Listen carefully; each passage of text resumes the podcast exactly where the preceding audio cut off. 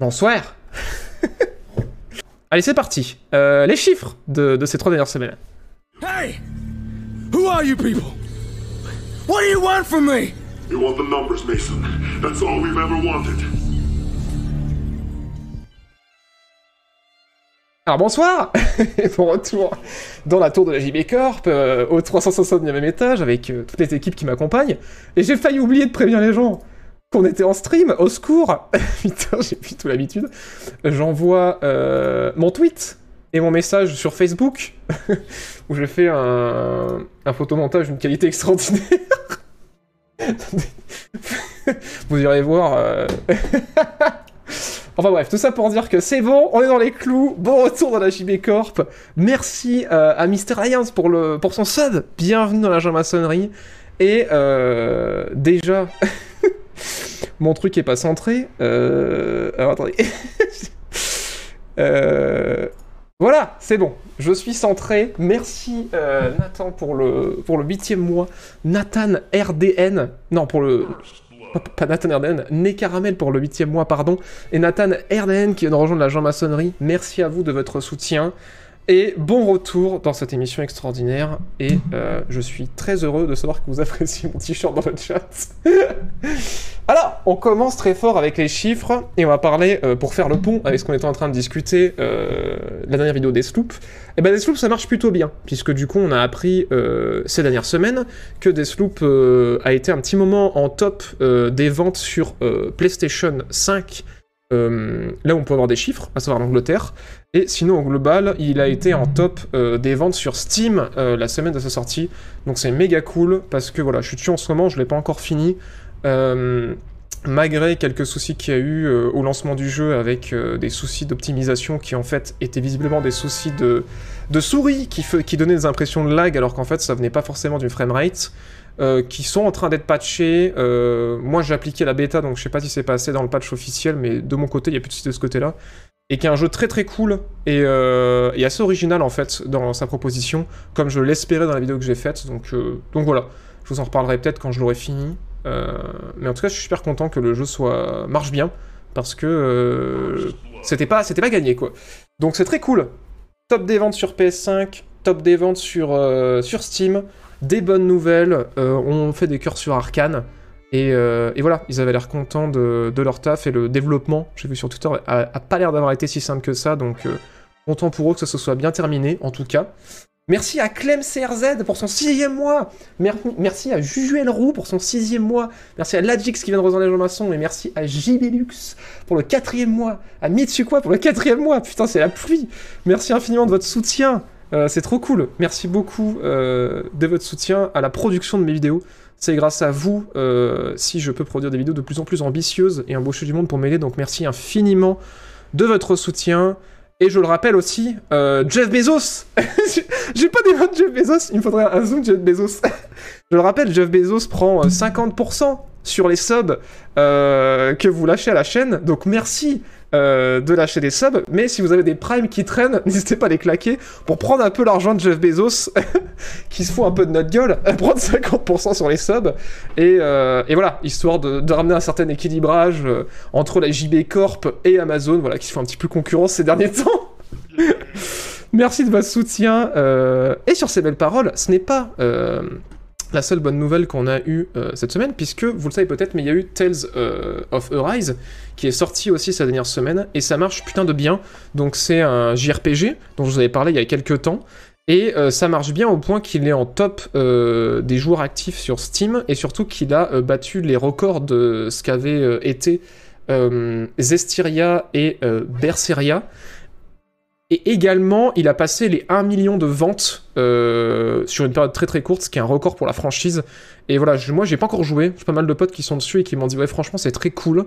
Euh, Il y a toujours ce côté un peu japanisant au niveau de la narration et tout, mais franchement le jeu est, très très cool, donc euh, pour le coup je suis assez content pour Deathloop et, et Tales of Arise que ça se passe bien. Donc, donc voilà, ceux qui y jouent et qui kiffent seront contents de l'apprendre aussi, je l'espère. Et, et voilà.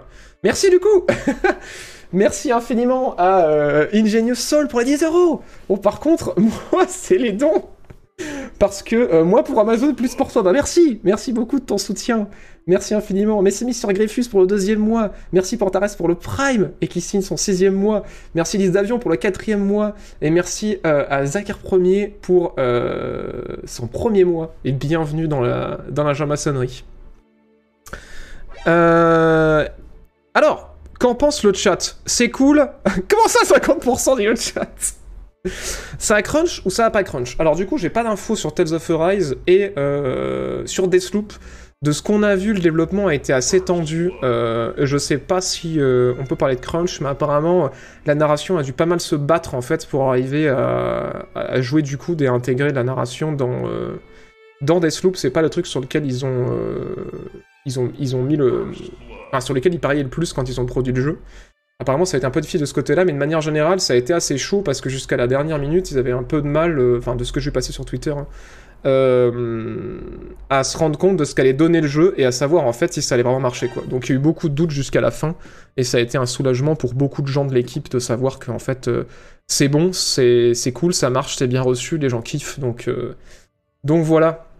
Merci, Skyrunner pour, le 54 mois, et merci Vincenzo 1387 pour le Prime, et merci Mr. Light pour le Prime, et bienvenue à vous deux la maçonnerie, et merci à Ken Tudor 27 pour son cinquième mois.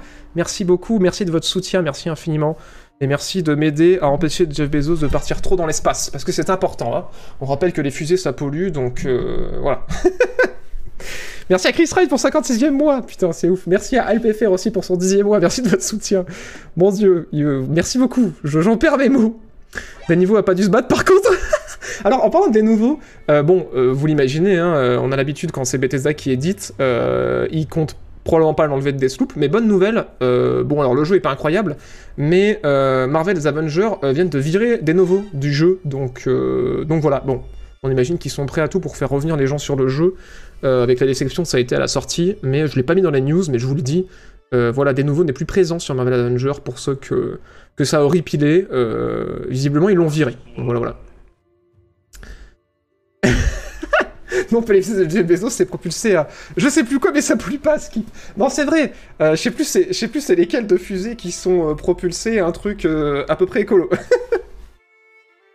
Il faisait pas assez d'argent pour rentabiliser de nouveaux. Bah, je pense qu'en fait, s'ils foutent des nouveaux, c'est parce que c'est le plus connu et qu'il y a cette espèce de mythe que euh, des nouveaux c'est trop bien, c'est trop fort et que euh, ça tient vachement longtemps et ça empêche qu'il y ait du euh, piratage. Sauf que bon, comme je l'ai dit dans un de mes tweets récemment, euh, on le sait très bien ce qui a combattu le piratage au fil des années, c'est le confort d'utilisation de Steam, les soldes, l'accessibilité, la démocratisation des, jeux vidéo.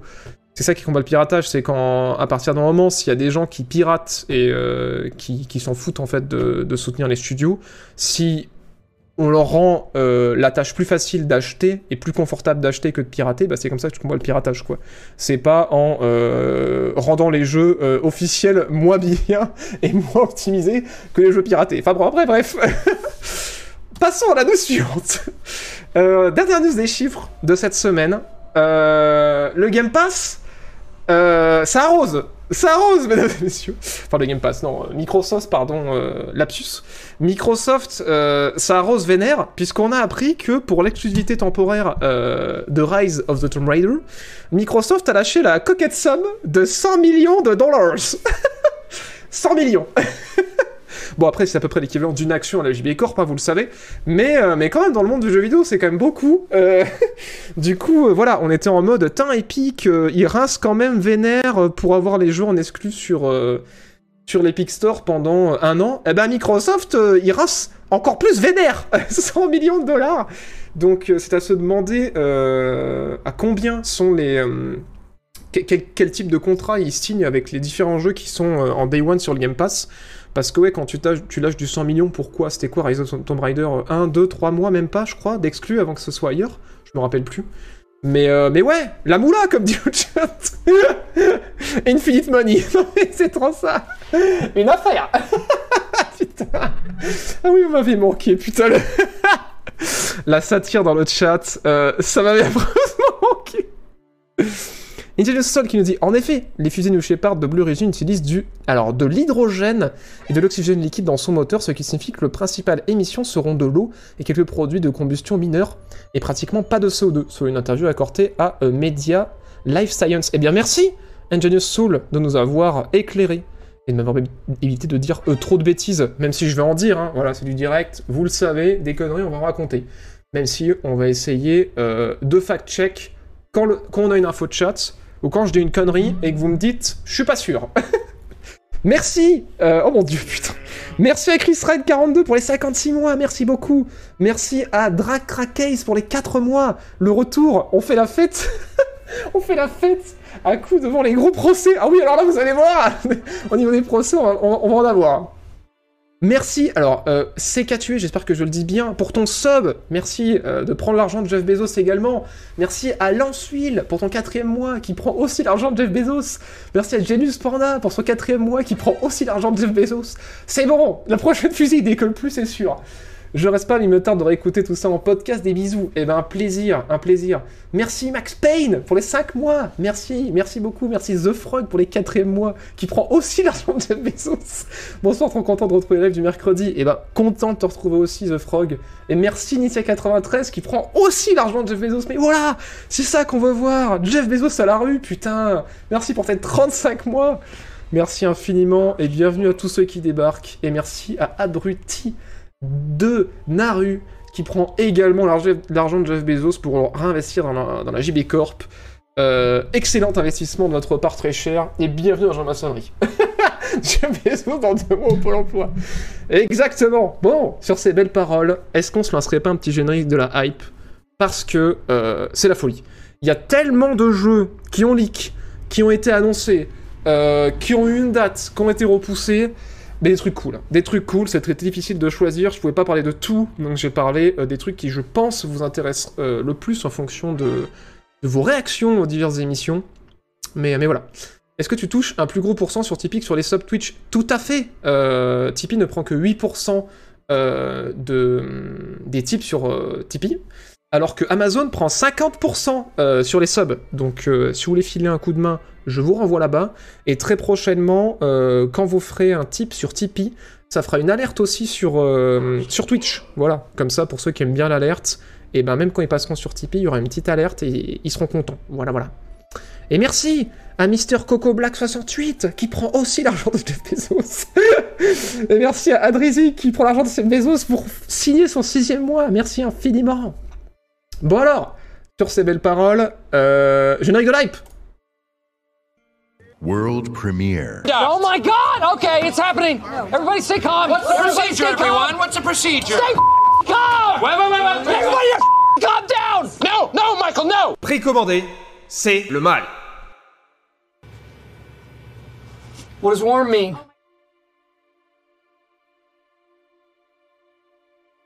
Alors oui, précommandé, on le rappelle, c'est le mal. on le rappelle. Alors oui, hein, euh, Amazon prend bien 50% sur les subs. Euh, on n'a pas encore possibilité, parce qu'ils ont changé leur politique, de renégocier euh, du tout, pour au moins arriver à avoir un 70%. euh, ce qui est commun, ce qui était commun avant sur Twitch. Mais voilà, pour l'instant, je suis dans l'attente de voir quand est-ce que ça se débloquera et qu'on pourra renégocier ce pourcentage-là. Donc pour le moment, c'est comme ça. Mais, mais voilà, ça ne saurait s'améliorer puisque vous êtes de plus en plus nombreux à suivre mes streams, donc j'espère que ça pèsera dans la balance, et merci à vous d'ailleurs d'être de, plus en plus chaque semaine pour cette émission extraordinaire.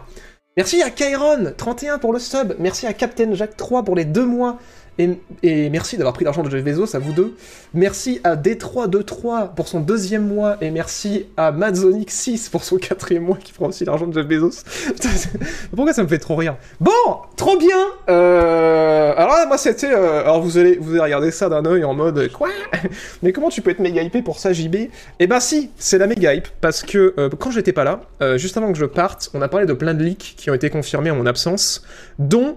euh, le prochain jeu de Firaxis, les développeurs des récents XCOM, et je vous avais dit depuis plusieurs semaines, euh, ils bossent sur un jeu Marvel, euh, et ça pourrait être un XCOM-like. Alors, c'est plus que ça, puisque ce n'est pas seulement un XCOM-like, et vous allez voir, ils ont eu plein de bonnes idées, on va en parler, ça a l'air méga cool, et, et j'ai trop hâte. Et j'ai trop hâte, j'espère que ça va être bien. On le rappelle bien sûr, précommandé c'est le mal. Et pour parler de ce jeu qui s'appelle Marvel's Midnight Suns, on va aller directement sur YouTube. Euh, Qu'est-ce que je vous balance en premier? On va vous balancer un official trailer Et, euh, et ensuite, on va vous balancer un gameplay overview. Paf. Euh, normalement, il faut que j'appuie sur un bouton spécial. Que je coupe le son d'ailleurs. Pour que ce soit centré. Paf. Voilà.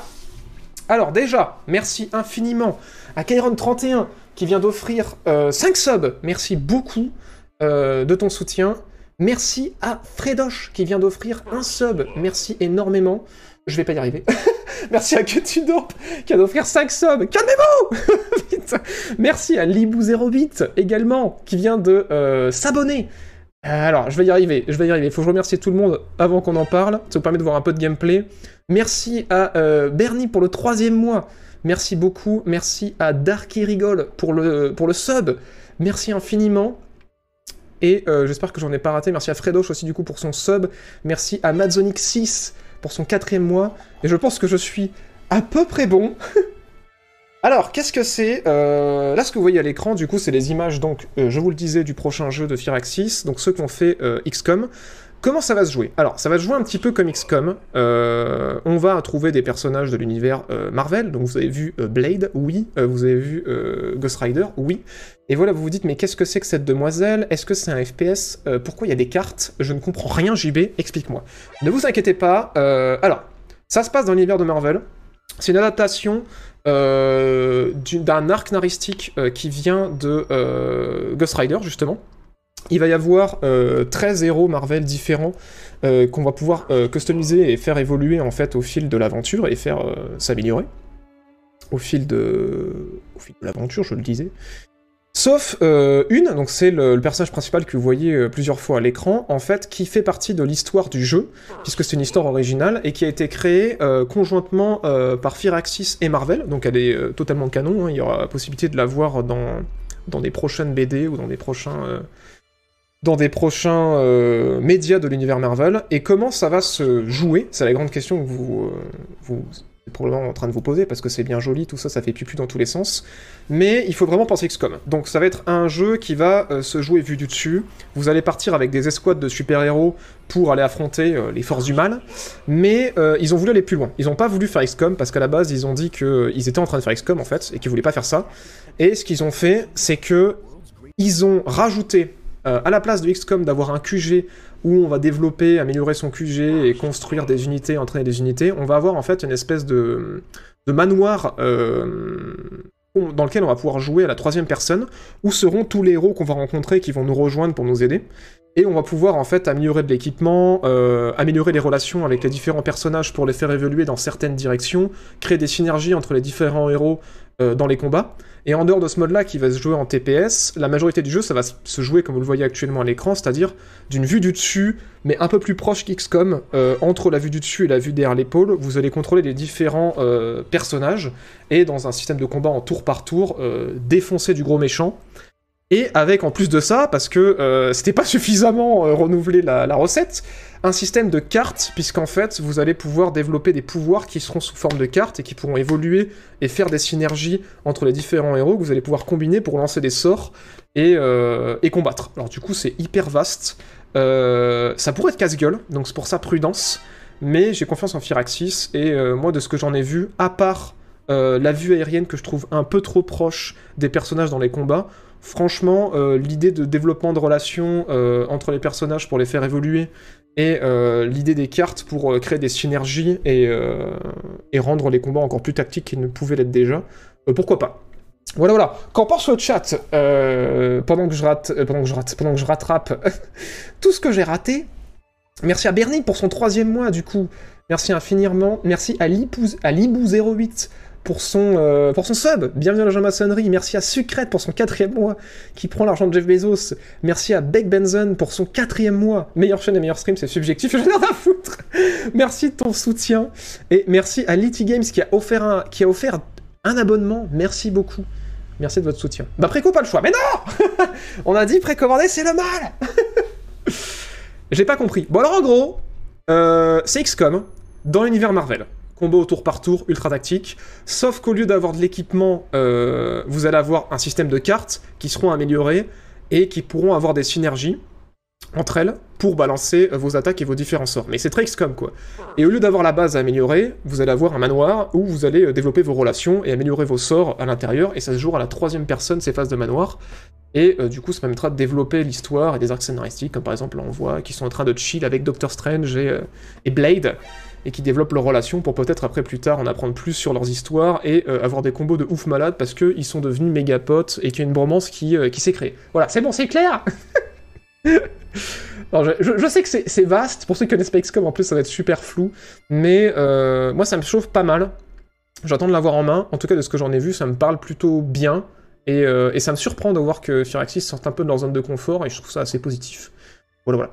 Merci Balaz155 pour ton sub, et merci à Encore pour le quatrième mois, merci beaucoup. XCOM Echo Plus avec la licence Marvel. Mais non Ça peut pas être XCOM Echo Plus, c'est fait par les mecs qui font XCOM Ça peut pas être Echo Plus. Oh putain. Bon retour à toi, tu as, tu as passé d'excellentes vacances. Merci Elfried J'ai pris l'habitude de voir ton émission après le boulot, ça faisait bizarre de ne plus voir l'émission le mercredi soir. Eh bah je suis revenu. Je suis revenu, t'inquiète. Merci à Nefélix et à Elgas94 qui prennent l'argent d'Ef Bezos pour devenir Jean Masson. Bienvenue à vous. Et merci à Projet SR pour son quatrième mois. Merci infiniment. Est-ce qu'on peut jouer Pikachu? Bon, c'est bon, j'en ai marre. vous vous foutez de ma gueule, vous prenez pas ma proposition au sérieux. non, en vrai, ça a l'air cool. J'espère que ce sera bien. Euh, on va passer 3 heures dessus parce qu'on a beaucoup de choses à discuter. Mais en tout cas, voilà, ceux qui connaissent XCOM euh, et qui sont pas allergiques à l'univers Marvel euh, seront euh, potentiellement intéressés. Sinon, les autres, eh ben, j'y jouerai en stream euh, pendant 30 heures par jour jusqu'à ce que vous l'achetiez, si c'est bien. Je rigole, bien évidemment. J'espère que ce sera bien. On ne dit pas que précommander, c'est le mal. Et on a vu sur cette petite image, un petit peu pour ceux qui se posaient la question, des, une partie du cast qui fera partie du jeu. Voilà, Captain America, Captain Marvel, Blade, Ghost Rider, Iron Man. Voilà, voilà, ça parlera à ceux que ça parle, et les autres, bah tant pis, on passe à la suite. Alors, on va rester euh, dans l'univers Marvel, pour faire plaisir à ceux qui sont allergiques à Marvel. Euh, alors, euh, Marvel's Wolverine a été annoncé. Alors là, par contre, j'ai pas de gameplay. I'm sorry, not sorry. Voilà. Bon, il y a que dalle hein, en termes de gameplay. Ça a été annoncé pendant la conférence Sony. C'est fait par Insomniac Games, donc ceux qui ont fait Ratchet Clank et qui ont fait Spider-Man. Et euh, ça pourrait être bien, comme ça pourrait être de la grosse merde. Parce que le dernier jeu Wolverine, on va pas se mentir, il était à chier. mais vraiment. Il était peut-être pas à chier, mais il était pas ouf.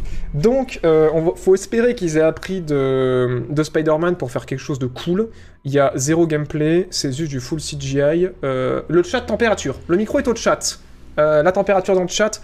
Oui, non. Raph, oui, ça fait peur. Je suis dans un et je suis heureux. C'est très bien. Que du vent, bof. Bon. D'accord. ok, bon, on verra. En même temps, j'imagine que pour l'instant, vous êtes euh, comment dire, dubitatif et prudent. Et euh, vous avez intérêt, vous avez, raison. Voilà, je vois des intéressés, avoir sur 20. Voilà, c'est ça que j'aime lire. Ça me rassure. Euh, aucun avis, Osef, mais ok, bon. Ça me rassure parce que pour l'instant, on n'a rien vu. Et vous avez raison. mais en tout cas, je dis bon, pourquoi pas. Moi, j'avoue que la licence Wolverine niveau jeu vidéo, elle m'a rarement laissé des souvenirs extraordinaires. Mais euh, Spider-Man, euh, bon, c'est cool. Euh, à voir si ça va faire quelque chose de ce gentil barbu euh, avec ses grosses griffes. Merci du coup à Projet SR, encore une fois, je le redis, c'est pas grave pour son quatrième mois. Merci à XX Beluga Gaming 60 qui prend l'argent de Jeff Bezos pour devenir Jean Masson, merci beaucoup. Merci à Chaluk pour son neuvième mois. Et merci à Malachenko qui prend l'argent de Bezos pour son quatrième mois. Je te souhaite un beau retour et je tiens à dire que vous devez jouer à World in Conflict, un RTS parfait de Massive Entertainment.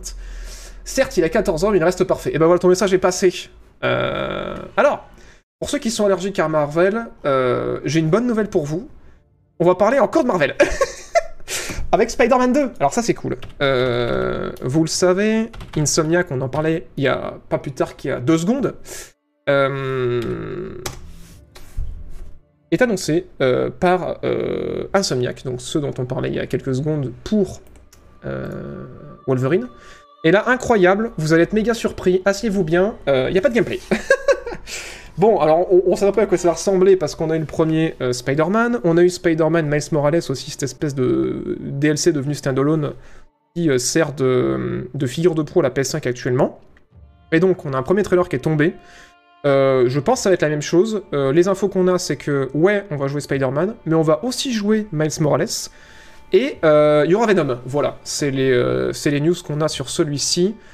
C'est prévu pour pas avant 2023, je crois. Excusez-moi, je vais vous couper. Pause Je vais vous couper le trailer. C'est ça, c'est pas prévu avant 2023. Et, et voilà, pourquoi pas. hein. Moi, franchement, j'ai kiffé le Spider-Man sur PS4. J'avais même fait les DLC un peu plus tard qui étaient euh, plutôt sympas. J'ai pas encore fait euh, Miles Morales, mais j'ai entendu du bien. Donc voilà, 11 millions euh, de vues en quelques semaines. Je pense que les gens sont relativement chauds. Euh, voilà. Nous, qu'est-ce qu'on peut dire À quand sur PC C'est ça qu'on peut dire, je pense. Mais, mais voilà. Merci Motamir pour le huitième mois. Merci beaucoup.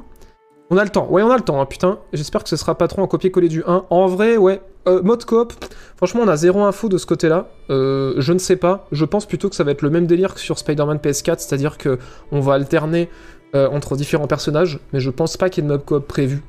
Euh, en tout cas, c'est pas spécialement dans l'ADN d'Insomniac, donc à voir. Donc euh, voilà, voilà.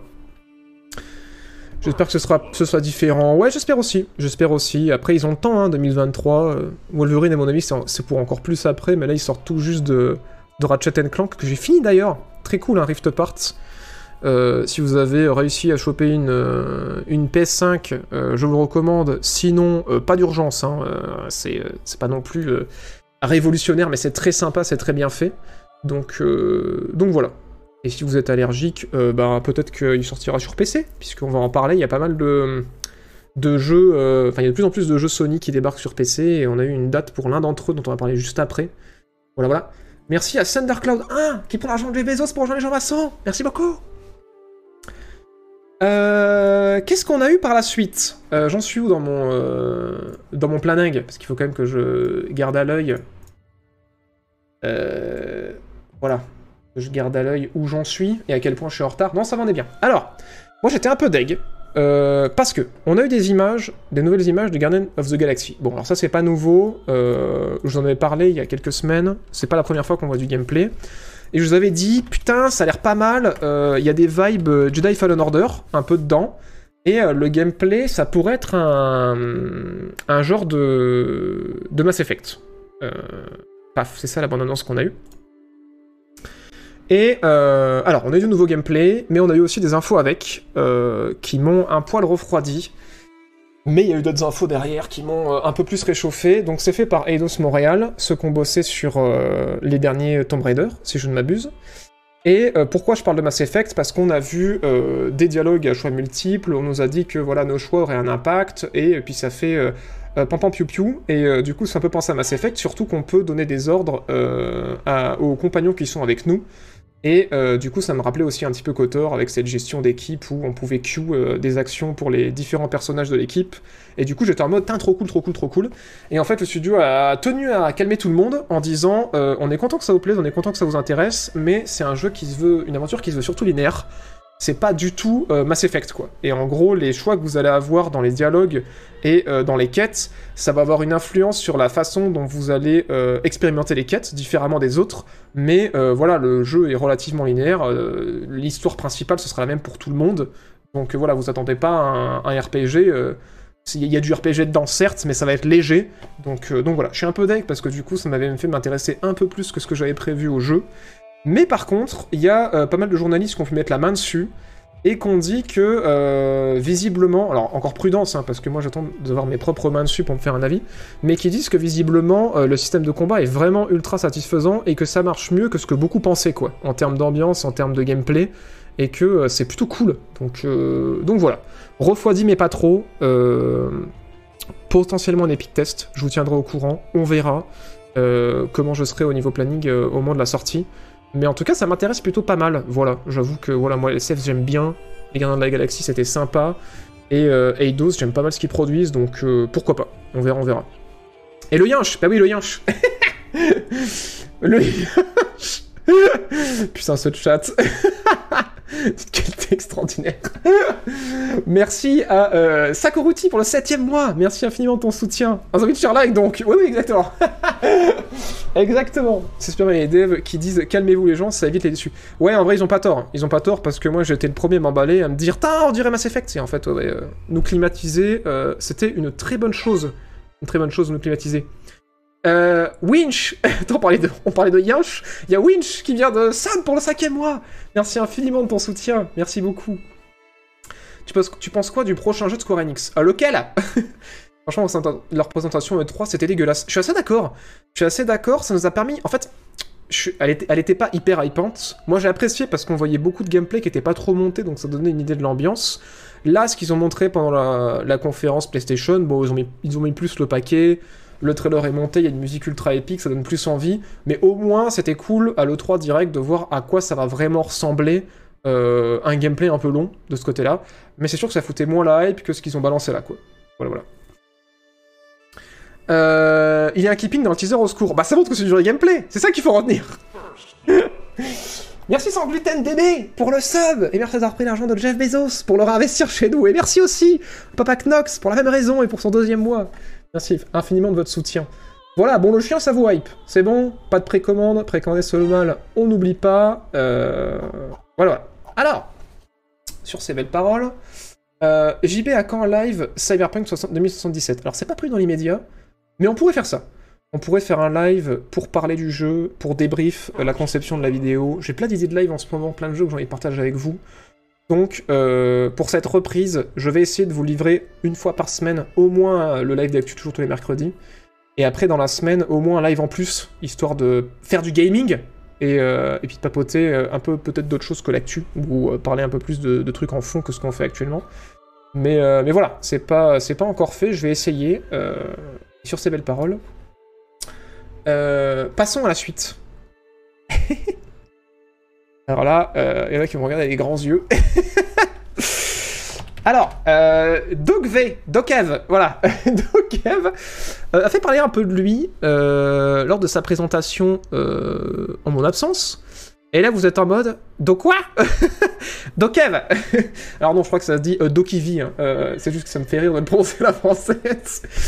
Euh, alors qu'est-ce que c'est? Là, vous êtes en mode, euh, mais qu'est-ce que, qu'est-ce que, quel est le rapport avec la choucroute?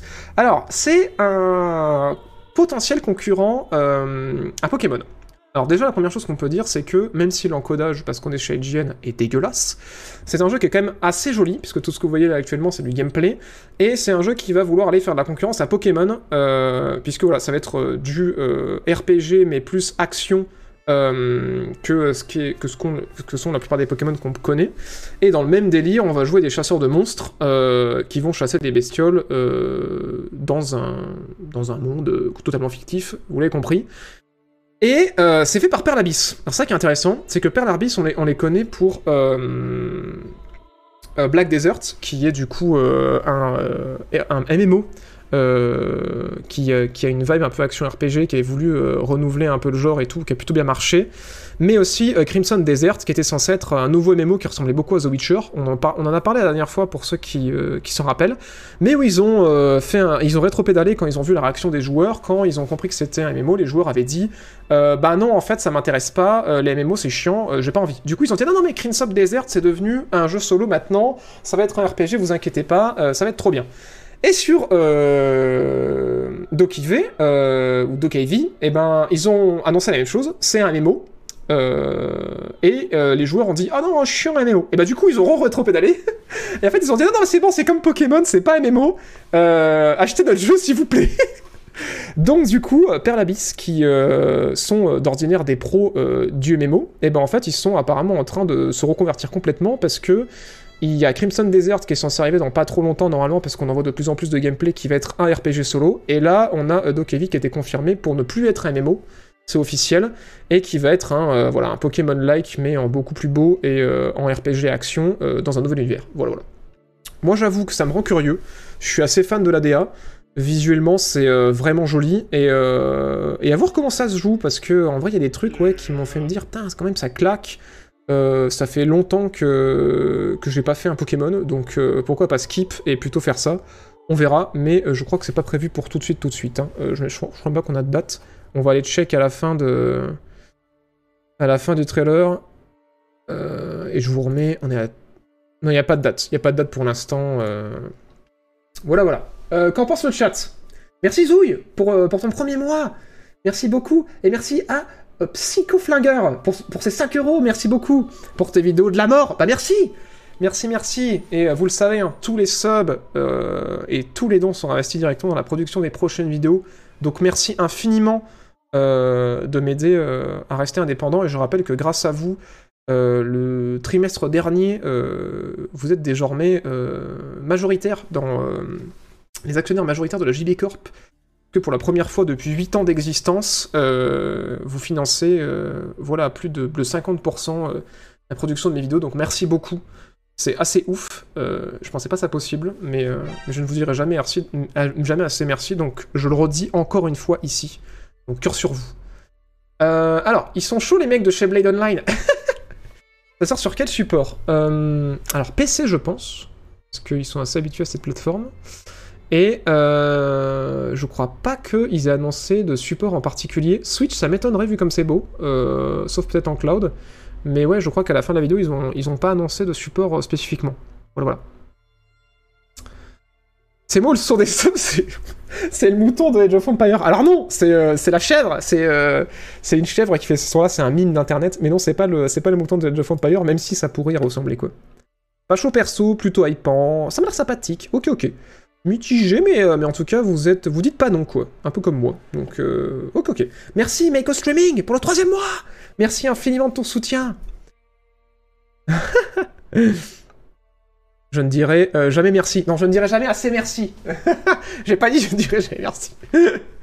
ok, ok. Bon, ça a l'air cool. Ça a l'air cool. Et bah très bien. Vous m'envoyez euh... fort charmé. Et alors là, je l'avais pas vu venir celle-là. Euh, on va clore cette section de la hype avant de passer à la section des dates juste après. Euh, Il y a un nouveau Outlast qui arrive. Et je pense que vous non plus, euh, vous ne l'avez pas vu venir. Puisque c'est un nouveau Outlast.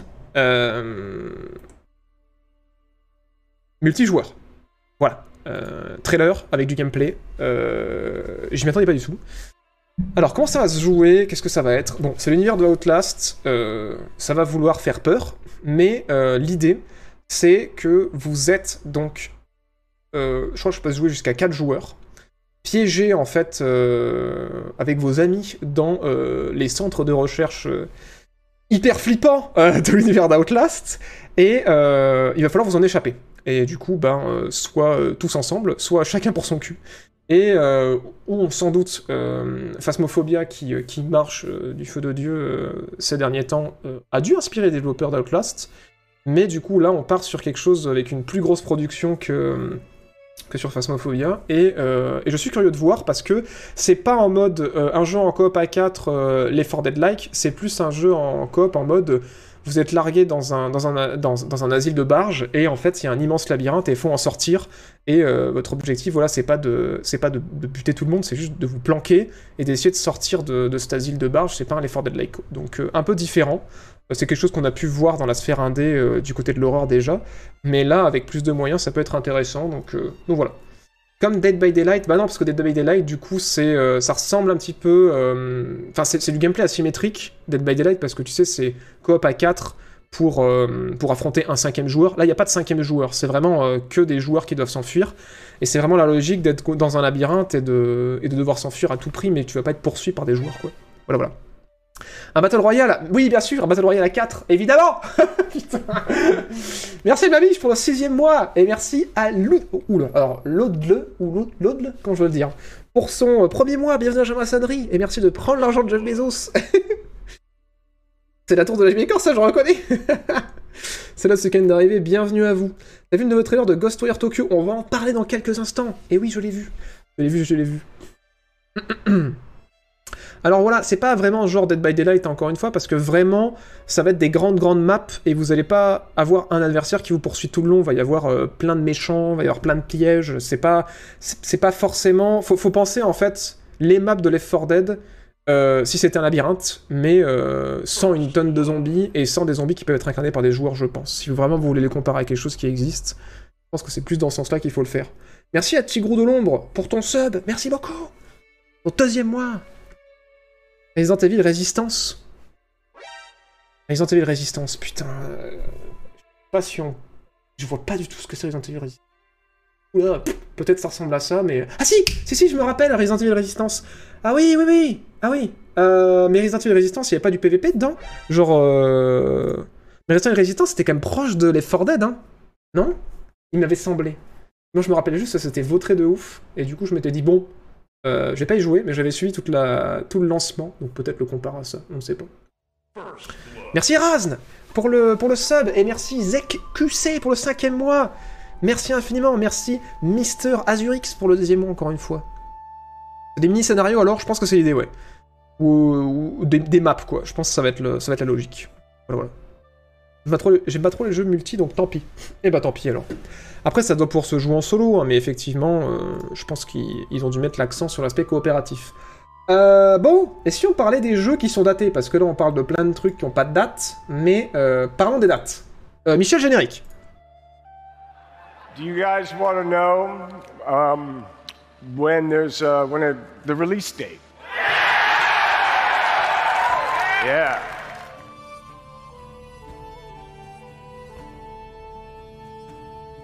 Alors, comme le dit le grand Kenyu, euh, do you wanna know euh, the release date Bon, alors, il y a pas mal de jeux qui ont été repoussés. Euh, désolé, je ne viens pas qu'avec des bonnes nouvelles. Horizon Forbidden West.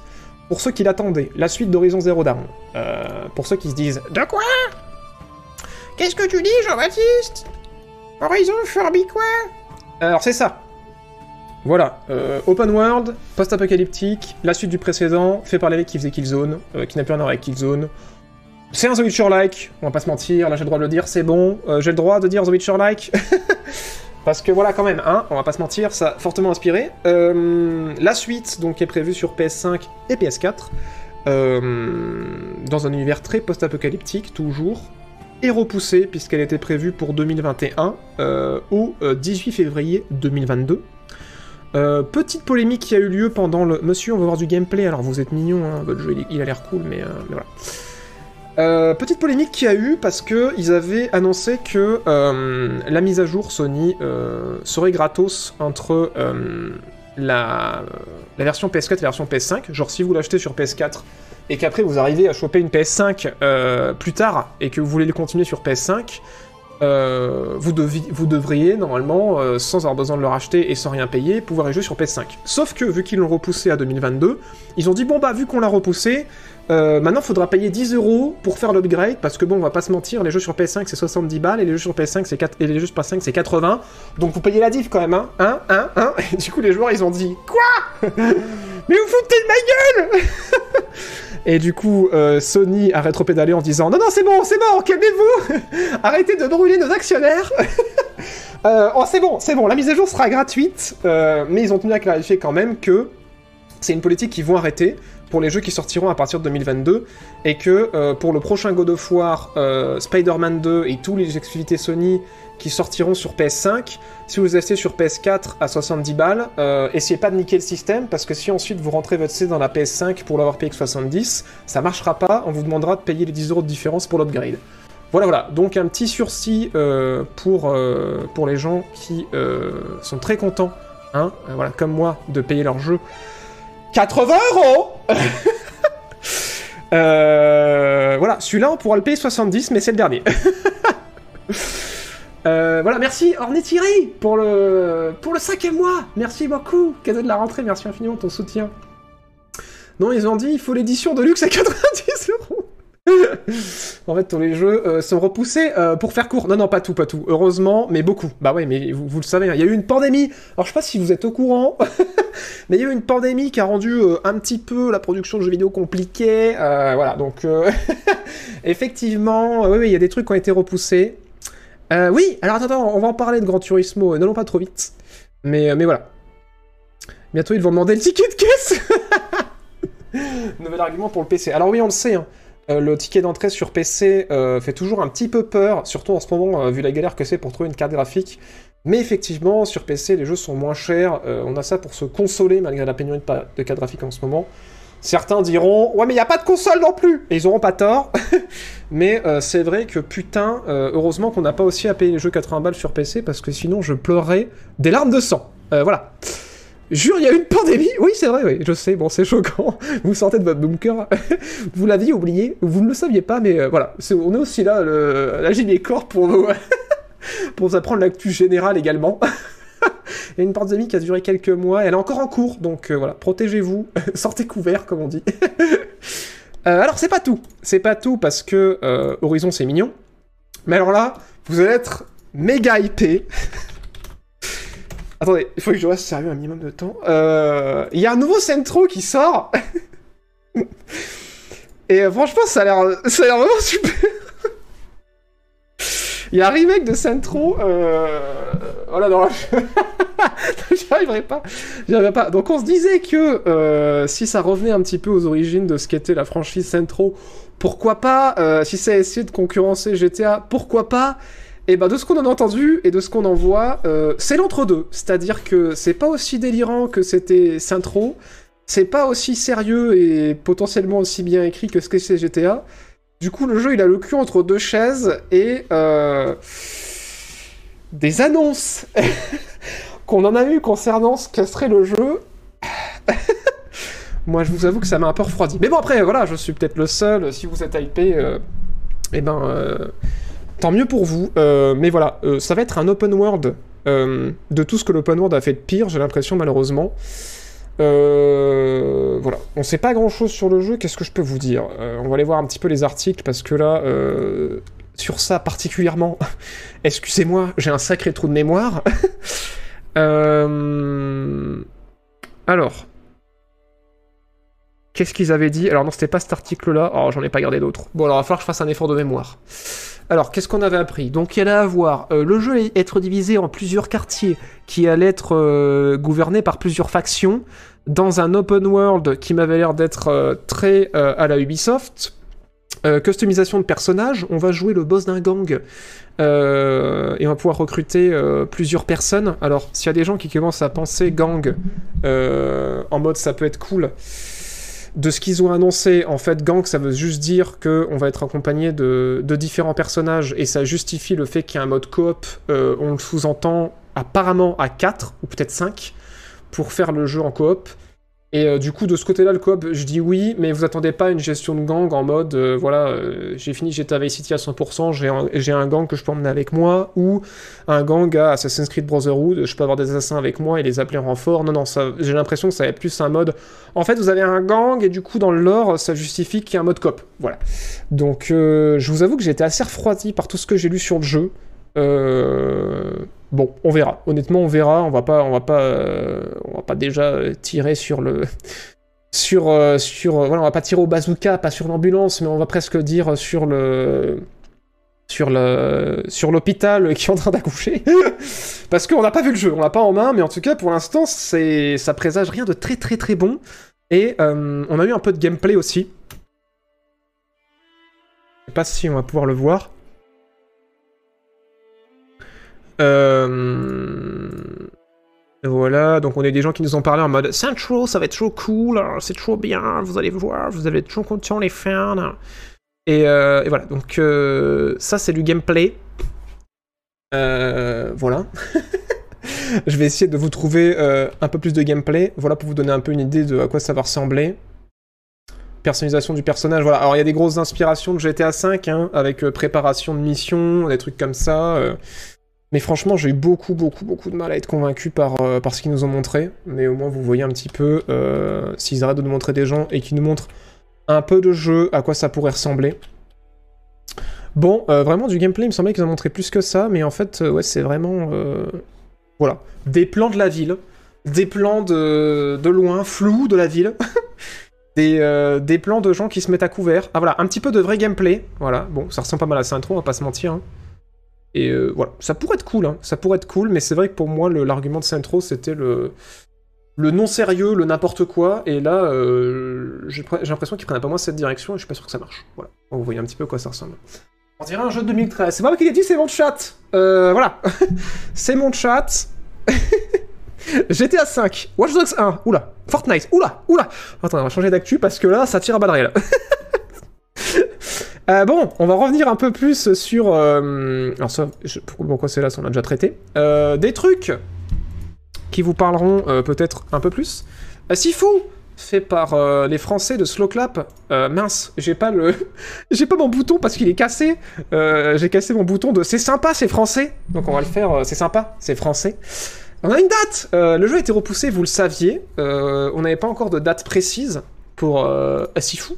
Et maintenant, c'est daté au 22 février euh, 2022. Donc, ce sera pas pour cette année, malheureusement, parce que c'était prévu pour la fin d'année, mais ce sera euh, début d'année prochaine. Gmegat, c'est le développeur d'Absolver, pour ceux qui, euh, qui débarquent et qui se disent What, what is the fuck? Et euh, sauf que là, ce sera une expérience solo. On va jouer un apprenti du kung-fu qui va castagner des gangs pour, pour accomplir sa vengeance. Ça a l'air très très cool, très inspiré visuellement. Et il a l'air d'avoir une mécanique un peu où euh, à chaque fois qu'on se fait ratatiner, on vieillit. Et du coup, on gagne en expérience, on devient de plus en plus fort. Je sais pas comment ça va s'incorporer dans le jeu. Mais en tout cas, voilà, euh, l'ADA est cool. Euh, les combats d'Absolver, c'était trop bien. Un jeu solo, oui. Donc, let's go Let's go Je connais le Kung Fu, exactement. Exactement. Bonsoir, ceux qui viennent d'arriver, bienvenue à vous Bienvenue à vous. Merci à Elliot45D pour le quatrième mois Merci beaucoup Sifumi Putain. Secours. Bon, euh, change de news. bon, méga blast. j'ai pleuré des larmes de sang. Euh, voilà, j'ai pleuré toutes les larmes de mon corps en vacances. J'ai crié dans un oreiller. Euh, très fort. Très fort. Daylight 2. I- Prochaine Immersive Site Techland. Est repoussé. Bon. On sait qu'en interne, ça se passe pas super bien au niveau du développement, que le management c'est un peu n'importe quoi, que ça pourrait crunch, qu'ils ont viré euh, pour raison de harcèlement et agression sexuelle euh, le mec qui s'occupait de la narration et que du coup ils ont voulu réécrire toute la narration. On pensait que ça sortirait pas. On a vu beaucoup de gameplay, on a eu une date, c'était prévu pour décembre, on était très contents. Et en fait c'est repoussé. Euh, bon, euh, ok, si euh, ils ont besoin de plus de temps qu'ils le prennent. Euh, voilà, j'espère juste que ça, pour les devs hein, qui bossent sur le jeu, que ça se passe dans des conditions correctes, même si j'y crois pas trop à ce que je suis en train de dire. Mais voilà, en tout cas, j'espère au moins que le, que le jeu sortira bien et qu'ils seront contents de ce qu'ils sortiront. Et, euh, voilà, c'est tout ce qu'on peut leur souhaiter pour l'instant, parce que c'est vrai que de ce qu'on en lisait ces derniers mois dans la presse, euh, le développement a l'air tellement chaotique que. euh, c'est un des jeux que j'attends le plus, je vais pas vous mentir, mais je vous invite à une grande, grande, grande prudence, parce que je rappelle toujours, hein, précommander, c'est le mal. Mais là, d'autant plus, hein, faut jamais précommander, mais là, grande, grande prudence, même Day One, euh, s'assurer d'avoir entendu des, des influenceurs ou des journalistes en qui vous avez vraiment confiance, si ça va être bien, parce que euh, le développement a l'air vraiment de pas s'être hyper bien passé, mais, euh, mais le jeu a l'air prometteur, hein. le premier était très bon, était très bien suivi, donc... donc voilà, j'espère que ce sera bien. En tout cas, ça fait envie de tout ce qu'on en lit. Puis c'est l'immersive sim. L'immersive sim, c'est trop bien. Donc euh, ouais, mais ouais, malheureusement, euh, pour les devs, euh, le jeu repoussé, ça veut surtout dire que bah ouais, si, ça crunchait déjà, ça va cruncher plus. Voilà, voilà. Ouais, bah en fait, leur problème dans ces boîtes, on va en parler un petit peu du, crunch après, parce qu'il y a eu des nouveaux trucs qui sont un peu tombés, qui sont intéressants.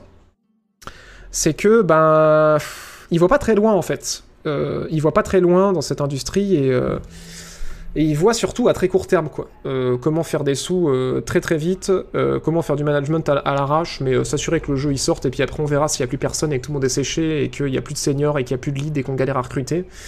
Voilà, ils voient à très très court terme, ils voient un jeu après l'autre et je pense que c'est un peu le problème de ces studios, mais on va en reparler juste après, vous inquiétez pas.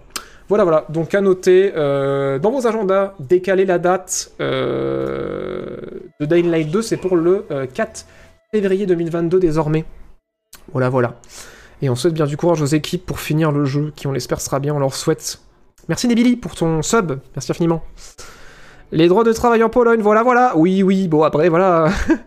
on le sait, hein, euh, en France aussi il y a du crunch, hein, euh, ça les empêche pas. Après, voilà, forcément, comme on le sait, euh, comme on l'a vu avec, d'autres entreprises, quand ça se sait, ben, ils peuvent se faire taper sur les doigts par les par l'État. Euh, mais il faut que ça sache, quoi. Et oui, on sait en Pologne, euh, c'est un peu plus, euh, un peu plus permissif les droits du travail. Hein. Donc ouais, déjà de manière générale dans le monde entier ça crunch et, en Pologne effectivement la loi protège un poil moins de ce qu'on a entendu dire. Merci Zoltar pour ton cinquième mois. Merci infiniment. D'ailleurs, je vais en parlant de euh, prudence, j'hésite à me prendre Deathloop parce que j'ai lu qu'il y a beaucoup de soucis techniques, crash, freeze. Tu conseilles d'attendre ou c'est relativement safe selon toi? Euh, Alors, faut quand même une bonne config. Hein. Euh, donc, si t'as une bonne config, euh, tu peux y aller. Il n'y a pas de freeze en fait. Les soucis qu'il y avait, c'était que y a... ça a été patché. hein. Moi, que j'ai activé les patchs bêta, donc j'ai eu la correction le lendemain de la sortie. Euh, c'est qu'en fait, il y a de la saccade avec la souris. Le jeu n'a pas de drop, mais il saccade en fait quand tu, tu faisais des mouvements de souris. Et, ils ont mis un patch bêta en place. Il faut taper un truc dans le launcher Steam pour, pour l'activer. Et depuis, j'ai pas de soucis. Par contre, ouais, il y a euh, quelques crashs, mais voilà, moi j'ai dû jouer peut-être euh, 15-20 heures. Et j'ai eu deux crashs euh, le lendemain de la sortie, je crois. Et depuis, j'en ai pas eu. Donc, euh, donc non, globalement, ça va, mais euh, ça vaut le coup d'attendre un peu, quoi. Le jeu va pas s'envoler. Si t'attends vraiment longtemps, il sera peut-être en promo. euh, peut-être que... Alors là, on a beau rêver, hein, peut-être que des nouveaux, ça plus dessus. Et que tu pourras le choper sans des nouveaux, mais ça, j'y crois pas. Mais ouais, euh, ça vaut le coup d'attendre quelques patchs. En vrai, euh, avec un peu de chance, ils vont l'optimiser. Mais en tout cas, moi, je trouve que pour une sortie... euh, moi, j'ai pas joué Day One, j'ai joué le lendemain, donc le, le lendemain de la sortie. Je trouve que franchement, c'est très correct, quoi. Mais effectivement, ça va pas tourner sur des petites configs. hein. Euh, ça, c'est évident. hein. Sur des configs moyennes, ça tourne correctement. Euh, moi, j'ai une bonne config, j'ai une 2070 et euh, en Full HD avec du RTX, j'arrive à le faire tourner euh, easy euh, à autour de 80 FPS. Donc non, ça va quoi. Ça va, ça va. Mais bon. Au pire des cas, prends-le sur Steam. hein. et euh, tu sais, il y a le remboursement après deux heures. Donc euh, si au bout d'une heure, tu te rends compte que ça fait que cracher ou que c'est pas opti, tu te fais rembourser, tu le rachèteras plus tard. hein. Donc euh, voilà. Peut-être qu'il sera sur GOG. Franchement, j'aimerais bien, mais euh, Bethesda ont jamais fait ça. Je pense pas qu'ils vont commencer aujourd'hui. hein. Donc voilà. Avec une, une- avec une RX 580, ça va. En fait, si vous...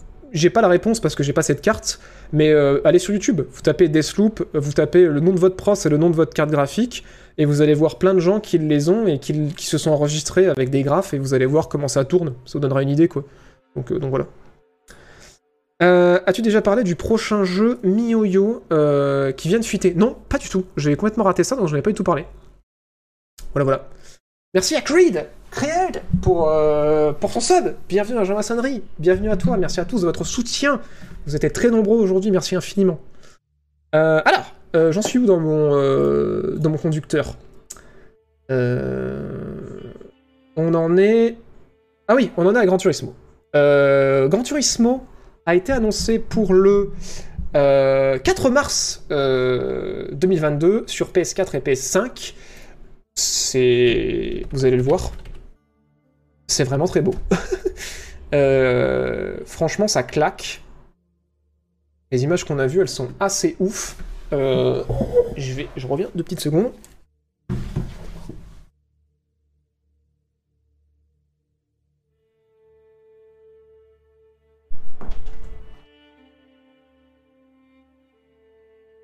Et moi, il y avait quelqu'un qui était, bloqué dans l'ascenseur de la tour au 69e étage. C'était les nouveaux investisseurs qui viennent voir, euh, enfin, les nouveaux Jean Maçon qui viennent d'arriver pour euh, un petit peu euh, réorienter la construction du 400e étage. Parce que vous savez, on a un gros projet avec une piscine, un jacuzzi et tout.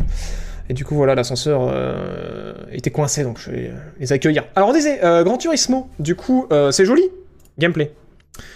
Vous regardez comme ça brille. Donc voilà, PS4, PS5. Clairement, c'est du gameplay PS5 qu'on voit. Ça fait vroom vroom, on aime ou on n'aime pas. J'avoue que moi, ça faisait un petit moment que je m'étais pas fait un Gran Turismo.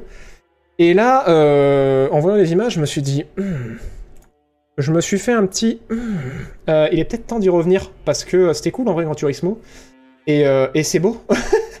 c'est vraiment beau. Et, voilà, moi je suis très jeu de rallye, simu. Du coup, ça fait longtemps que je me suis pas fait un truc plus arcade. Enfin, longtemps. En vrai, j'ai joué à Forza Horizon. Et j'ai pas joué très très longtemps.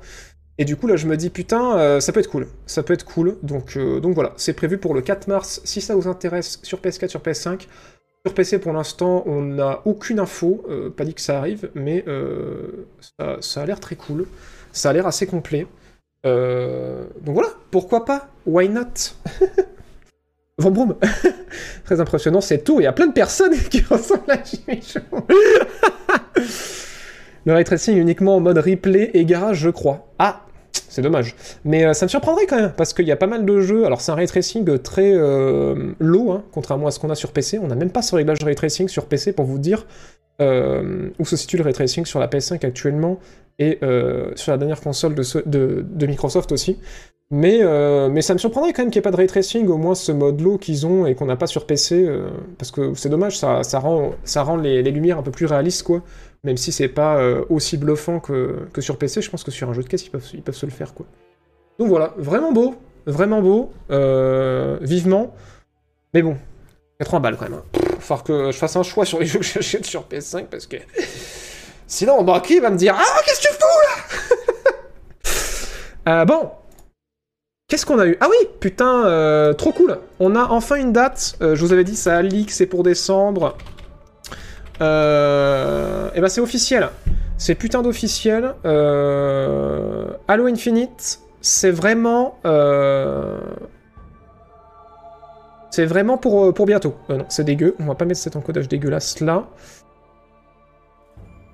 Voilà, campagne... Non, c'est pas campaign premiere. On va, mettre un vrai, un vrai trailers. Un trailers bien. Oh, ils communiquent tellement sur leur chaîne. Vous savez quoi? Je suis un youtubeur intelligent. Paf. Euh... Je vais y arriver. Non, je vais pas y arriver. Il est où le que je cherche? Non. Bon, tant pis. On va vous mettre du multijoueur. Voilà, vous avez tout gagné. Il y avait un, trailer de gameplay qui était sorti il y a pas longtemps qui était sympa. Bon, bref. On va avoir des gens qui nous parlent du multijoueur. Ce sera très bien. Euh, du coup, c'est pour le 8 décembre. Donc ça, c'est bientôt pour le coup. Ça n'a pas trop été repoussé. Euh, la majorité des fans de Halo sont assez sceptiques, euh, notamment suite au premier gameplay qui avait été diffusé, qui avait refroidi plus d'un, parce que visuellement, c'était pas super beau, ça faisait pas jeu ultra next-gen et tout. Je suis d'accord, moi j'avoue que par contre, j'ai- ça m'a ça m'a fait hausser un sourcil le premier gameplay qui était sorti, parce que je m'étais dit, tiens, ça bouge bien, euh, j'ai l'impression que Doom est passé par là et qu'il y a eu des leçons qui ont été apprises. Euh, ça me chauffe, ça me chauffe, ça me chauffe. Allô? Mais c'est pas vrai, je viens pour du gameplay, merci. Et du coup, euh, voilà, c'est... J'en ai marre. Autre trailer, là. J'en ai marre de voir vos tronches. Bon, voilà, on va, on va montrer ce qui a fait polémique. Le premier gameplay qui est sorti. Juillet euh, 2020, donc il y a un an, et les gens avaient dit c'est moche. Moi, je pas trouvé ça super moche euh, non plus, euh, mais en tout cas, ça bougeait bien, ça avait l'air cool. Donc, euh, donc voilà, si vous aimez Halo, si vous avez une Xbox ou un PC et que vous aimez les jeux qui font pam pam boum boum, et ben c'est prévu pour. C'est ça, hein le 8 décembre 2021, et on espère que ce sera cool. On espère que le temps supplémentaire qu'ils ont pris pour polish le jeu, ce sera. Ça aura servi. Je rappelle que, contrairement à beaucoup de spéculations euh, et beaucoup de fausses infos qui circulent sur Internet, ce n'est pas un open world. Ça va être un jeu qui va être relativement ouvert, euh, comme le premier euh, Halo. Il y a pas mal de trucs assez cool avec la présence d'un grappin, effectivement. Le, effectivement, il y a une grosse partie multijoueur qui sera en free-to-play. Et qu'est-ce que je peux vous dire comme truc global? Crois que c'est les principaux trucs. Après, ça va rester du Halo, hein. mais euh, mais du Halo next gen. Voilà, tout simplement. Visuellement, je suis plus hypé que euh, Dokevi. Et ben voilà, comme quoi personne n'est d'accord. Non, mais oui, après, euh, c'est vrai qu'au niveau des textures, au niveau de- des textures des environnements, des textures de certains personnages, je comprends que c'est un peu gueulé, mais bon. Mais bon, enfin bref. Ouais, il y a un grappin, ouais. Il y a un grappin, vous allez voir. Euh, on le voit à un moment donné par là, je crois. Je sais plus où c'est. En tout cas, ça a l'air cool. Enfin, moi, ça me chauffe pas mal, je vous avoue. Salut Kawaii Il y a un mode campagne coop. Putain, je me rappelle plus. Franchement, je vous. Ah oui, euh, je vous renvoie du coup à mes anciennes euh, rediffusions sur Jean-Baptiste Play. Et j'ai fait un super truc. Parce que à chaque fois, on est en mode. Putain, mais quand t'as parlé de Halo, c'était super complet, je sais plus dans quel épisode c'était. Et ben maintenant, euh, trop bien, trop cool. Vous avez, en tapant point d'exclamation dans le chat, liste actu, comme je l'ai fait moi, le bot, il vous donne un lien qui vous donne accès à un Google Doc euh, où en fait il y a toute la liste euh, de toutes les actus que j'ai dans toutes les émissions.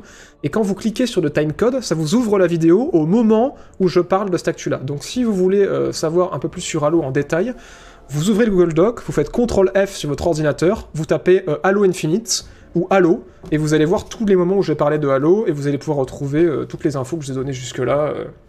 Voilà, voilà, et je continuerai à le mettre à jour évidemment au fur et à mesure. Ouais, je me suis dit que ça pourrait être cool. Avant les vacances, je m'étais dit qu'il faudrait que je le fasse. Et euh, ça, pour le coup, euh, c'est le truc que j'ai pu mettre en place parce que bah, il y avait pas spécialement de chance qu'il y ait des bugs sur un Google Doc. Voilà, ça marche bien. cool, c'est génial, merci. Bah tant mieux. Voilà, au moins quand euh, vous avez raté une émission ou que vous aviez, vous vous rappelez plus une fois, j'avais parlé d'un truc et vous savez plus quand dans quelle émission c'était. Vous savez ce Google Doc, vous retrouvez tout et il y a aucun problème. euh, voilà, voilà. c'est beau la technologie. Et oui, c'est trop bien. Le grappin à la boulet de storm, j'ai l'impression que c'est un peu l'idée, ouais. J'ai l'impression que c'est un peu l'idée. Enfin voilà, un petit peu de Halo. Euh, faut qu'on avance un peu parce qu'on a quand même pas mal de trucs à causer euh, sur ces belles paroles. Et on va passer du coup à euh, une des sections que vous aimez affreusement. La section des procès. Michel, générique.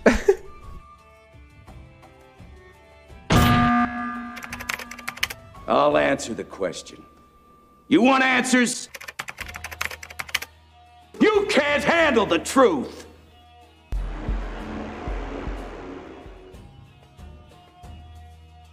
Alors oui, la bagarre.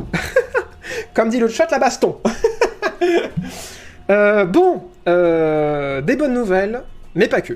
Alors, euh, enfin, enfin, je clôt une des grandes sagas de cette émission. Bon, je clôt partiellement parce qu'à mon avis c'est pas fini. Mais le procès d'Epic contre Apple est terminé, mesdames et messieurs. Enfin, le verdict a été rendu. Et euh, malheureusement, euh, mauvaise nouvelle euh, pour nous, pour les développeurs et pour Epic, c'est Apple qui a gagné sur la quasi-totalité du, procès, parce que du coup, il y avait euh, 10 euh, chefs d'accusation, je crois que c'est comme ça qu'on dit, qui, euh, qui avaient été lancés par Epic contre Apple, et il y a qu'un seul, a qu'un seul de ces trucs-là qui a été retenu, c'est que effectivement euh, les juges ont décidé que Apple ne pouvait pas interdire euh, les jeux qui étaient sur, euh, dans leur écosystème de proposer une alternative de paiement à, leur, audience et qu'ils ne pouvaient pas interdire en fait aux développeurs de jeux, à leur audience, de passer par une autre plateforme plus directe pour pas payer la commission d'Apple. Du coup voilà, euh, c'est un peu des nouvelles euh, de merde parce que pour ceux qui n'avaient pas suivi, en fait ce qu'on espérait de ce procès au global pour les développeurs et peut-être pour nos porte-monnaies, c'est que vous le savez peut-être pas, mais dans la majorité de l'industrie, euh, tous les gros constructeurs et les gros actionnaires, enfin les gros distributeurs comme Steam, Microsoft, Sony, enfin PlayStation, Apple, Android prennent 30% en fait sur les ventes des jeux et aussi sur les microtransactions. Et du coup, Epic en avait plein le cul, et vu qu'ils ont les reins solides et surtout un max de thunes grâce à Fortnite, ils les ont attaqués en justice pour dire que c'était en fait euh, concurrence illégale, parce qu'en fait ils ont un monopole, euh, Apple, et qu'en fait ils empêchent euh, d'autres boîtes de d'évoluer, et qu'en fait ils, tiennent ce monopole avec ces 30% là, et que c'est injustifié, et puis qu'ils ont dit regardez nous, on prend moins d'une quinzaine de pourcents, je sais jamais, je crois que c'est 13% qui prennent Epic, pour faire tourner notre magasin, et on s'en sort. Et, euh, et voilà, du coup, suite à ça, il y a euh, Microsoft qui sur PC a baissé sa commission pour le Windows Store à 15%. Android ils et Apple, ils l'ont baissé à 15% pour tous les jeux qui font euh, moins d'un million de ventes. Enfin, tout le monde est en sueur. Et, malheureusement, le fait que ce procès donne raison sur beaucoup d'aspects en fait à Apple, ben ça, ça fait chier parce qu'en fait, ça veut dire que c'est pas demain que sur console, par exemple, PlayStation ou Microsoft, ils vont arrêter de pratiquer leurs 30%. Donc c'est pas cool pour les développeurs parce que euh, ben 30%, enfin 15% du coup de 30 à 15% de commission, ça fait la différence parce que ben pour des petits développeurs euh, avoir 15% en plus, ça leur permet en fait de vendre que de s'ils vendent moins, continuer à faire euh, une suite en fait. C'est souvent ce qui fait la différence pour eux. Et aussi pour certains développeurs qui pensent pas dans ce sens-là et qui pensent que ben, ces 15% ils pourraient les répercuter sur le prix de leur jeu. Certains développeurs le font déjà puisqu'il y a des développeurs qui avaient voulu euh, vendre leur jeu moins cher sur Epic euh, en soustrayant la différence de commission par rapport à Steam, et Steam les ont retirés du magasin parce qu'ils leur ont dit qu'ils n'avaient pas le droit et que c'était dans les, dans les accords qu'ils avaient signés. Donc il y a des développeurs qui voudraient baisser le prix de leur jeu pour s'ouvrir un nouveau public, donc par exemple euh, passer d'un d'un jeu à, à 20 balles à un jeu à 17 balles pour essayer de séduire un, un nouveau public si on parle que de, que de, que de 15%, ou sur 30 balles passer d'un jeu de 30 euros à, à un jeu à 25 quoi à peu près. Et, euh, et du coup, là, ça aurait pu nous faire des jeux moins chers, aider les devs parce que du coup, ils auraient pu vendre leurs jeux moins chers, et surtout, s'ils vendaient pas leurs jeux moins chers, avoir un peu plus de sous. Et malheureusement, c'est mal parti pour que ça change parce que euh, Apple se sont gargarisés de cette victoire en plus, c'est vraiment des bâtards, hein, parce que euh, ils ont mis en place cette politique que si tu fais moins d'un million de revenus ou de ventes, je crois, sur l'Apple Store, t'as droit aux 15%, mais, si- mais quand tu passes au-delà, c'est 30% que te donnait Apple. Et ben ils ont annoncé suite à cette victoire au- de, ce jugement que ben, en fait, cette directive qu'ils ont mis en place pour les petits studios, qui font moins d'un million de, revenus, je crois que c'est le revenu, hein, je dis peut-être une bêtise, ce sera vérifié, et ben en fait, ça durera que 3 ans. Genre, euh, pendant les 3 prochaines années, ils vont maintenir cette campagne de si vous avez fait moins d'un million, euh, vous pouvez avoir 15%, et si vous avez fait plus, vous passez à 30%, et ben ils ont dit, bon bah, vu qu'on a raison, euh, on maintient ça pendant 3 ans, mais après tout le monde repasse à 30%, quoi. Donc, euh, j'étais un peu en mode, euh, ok, super Donc ouais, les, les, les GAFAM, c'est pas demain euh, qu'on va les faire trembler, mais c'est pas fini, parce que... euh, deux raisons. Déjà, en Australie, Apple est toujours en procès contre Google. Donc, en fonction de comment ça se passe là-bas, ça pourrait donner des idées. C'est pas fini, parce que beaucoup de- d'experts, on va les appeler comme ça, euh, pensent qu'en fait, c'est une première, et que euh, Apple a pas tout gagné non plus, et que du coup, ça pourrait ouvrir euh, le, le pas, en fait, à euh, d'autres entreprises qui pourraient se motiver à attaquer en justice, en fait, d'autres boîtes. Même si ça aurait été bien que ce soit une victoire totale. C'est pas fini non plus parce que du coup, Epic refuse de remettre Fortnite sur Apple et qu'en fait, ils trouvent que déjà ils appliquent pas les directives qui ont été demandées d'être appliquées telles qu'elles ont été, elles ont, elles doivent être appliquées. Ils ont encore du coup ce procès en cours, mais surtout, euh, ce qu'il faut retenir, c'est que euh, la juge qui a jugé tout ça, elle a dit qu'effectivement, elle, euh, elle trouve que c'est pas, il n'y a pas de la non-concurrence en fait de la part d'Apple slash les autres types d'entreprises du fait de ces 30%, mais que quand même, il faudrait se, pencher plus dessus et qu'en fait, elle tend la perche à une autre législation. Je crois que c'est les, on va les regarder parce que Game Industry, je crois, qui, euh, avait fait un article qui était assez complet à ce niveau-là. On va aller check. Euh... Je crois que c'est ça. En fait, elle tend le. Euh, non, c'était pas sur cet article-là. En fait, elle, dit que elle, en fait, dans, dans son cadre, euh, elle l'a jugé comme ça. Enfin, je dis elle ou lui, je sais plus du tout si c'était un haut juge. Que dans son cadre, en fait, ça passe pas, mais que par contre, effectivement, euh, plus largement sur l'industrie, euh, il faudrait peut-être en rediscuter. Et il y a d'autres instances d'Amérique qui devraient se pencher sur la question parce que euh, c'est un sujet qui fait polémique, quoi. Euh, je crois que c'était sur cet article-là.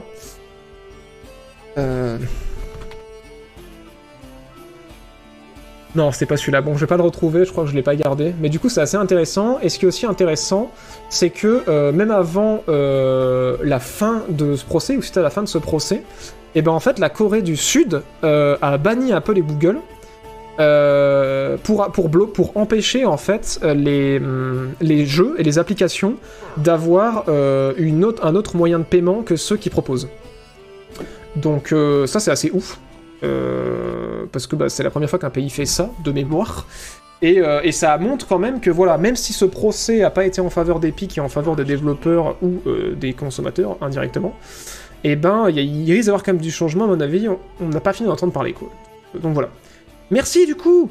Merci infiniment à Poussette Nono pour, le, pour les 5 subs offerts. Merci beaucoup. Et merci pour ton, pour ton sub. Merci infiniment. Et merci à Wintermind The Only pour les 8 mois. Merci beaucoup.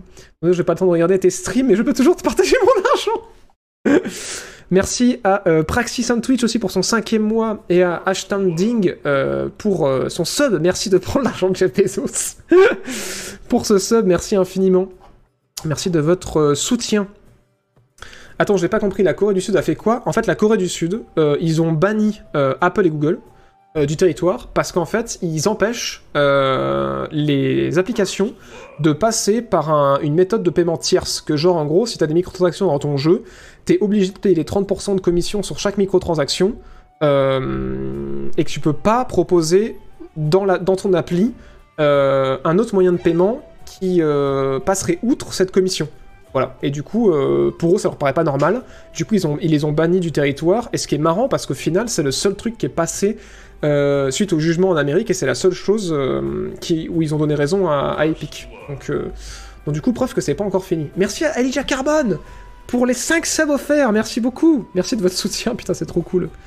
Merci infiniment. Ah, la Corée du... Ah non, comment ça du Sud? Non, la Corée du Sud, ouais. Carrément la Corée du Sud. Là, euh, la Corée à fond dans la tech, quoi. Pas la Corée à fond dans la bombe nucléaire.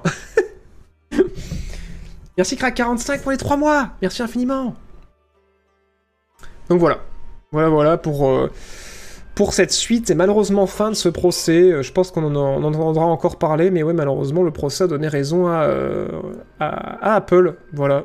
Voilà, voilà, sur beaucoup de termes. Et c'est dommage parce que ça aurait pu être un sans, précédent pour l'industrie. Et ça aurait pu accélérer un peu tout ça. Et malheureusement, ça conforte Steam, PlayStation et Microsoft sur console ainsi que Android et Apple dans leur position de monopole euh, à dire bah en fait c'est 30% pour tout le monde et vous la fermez et euh,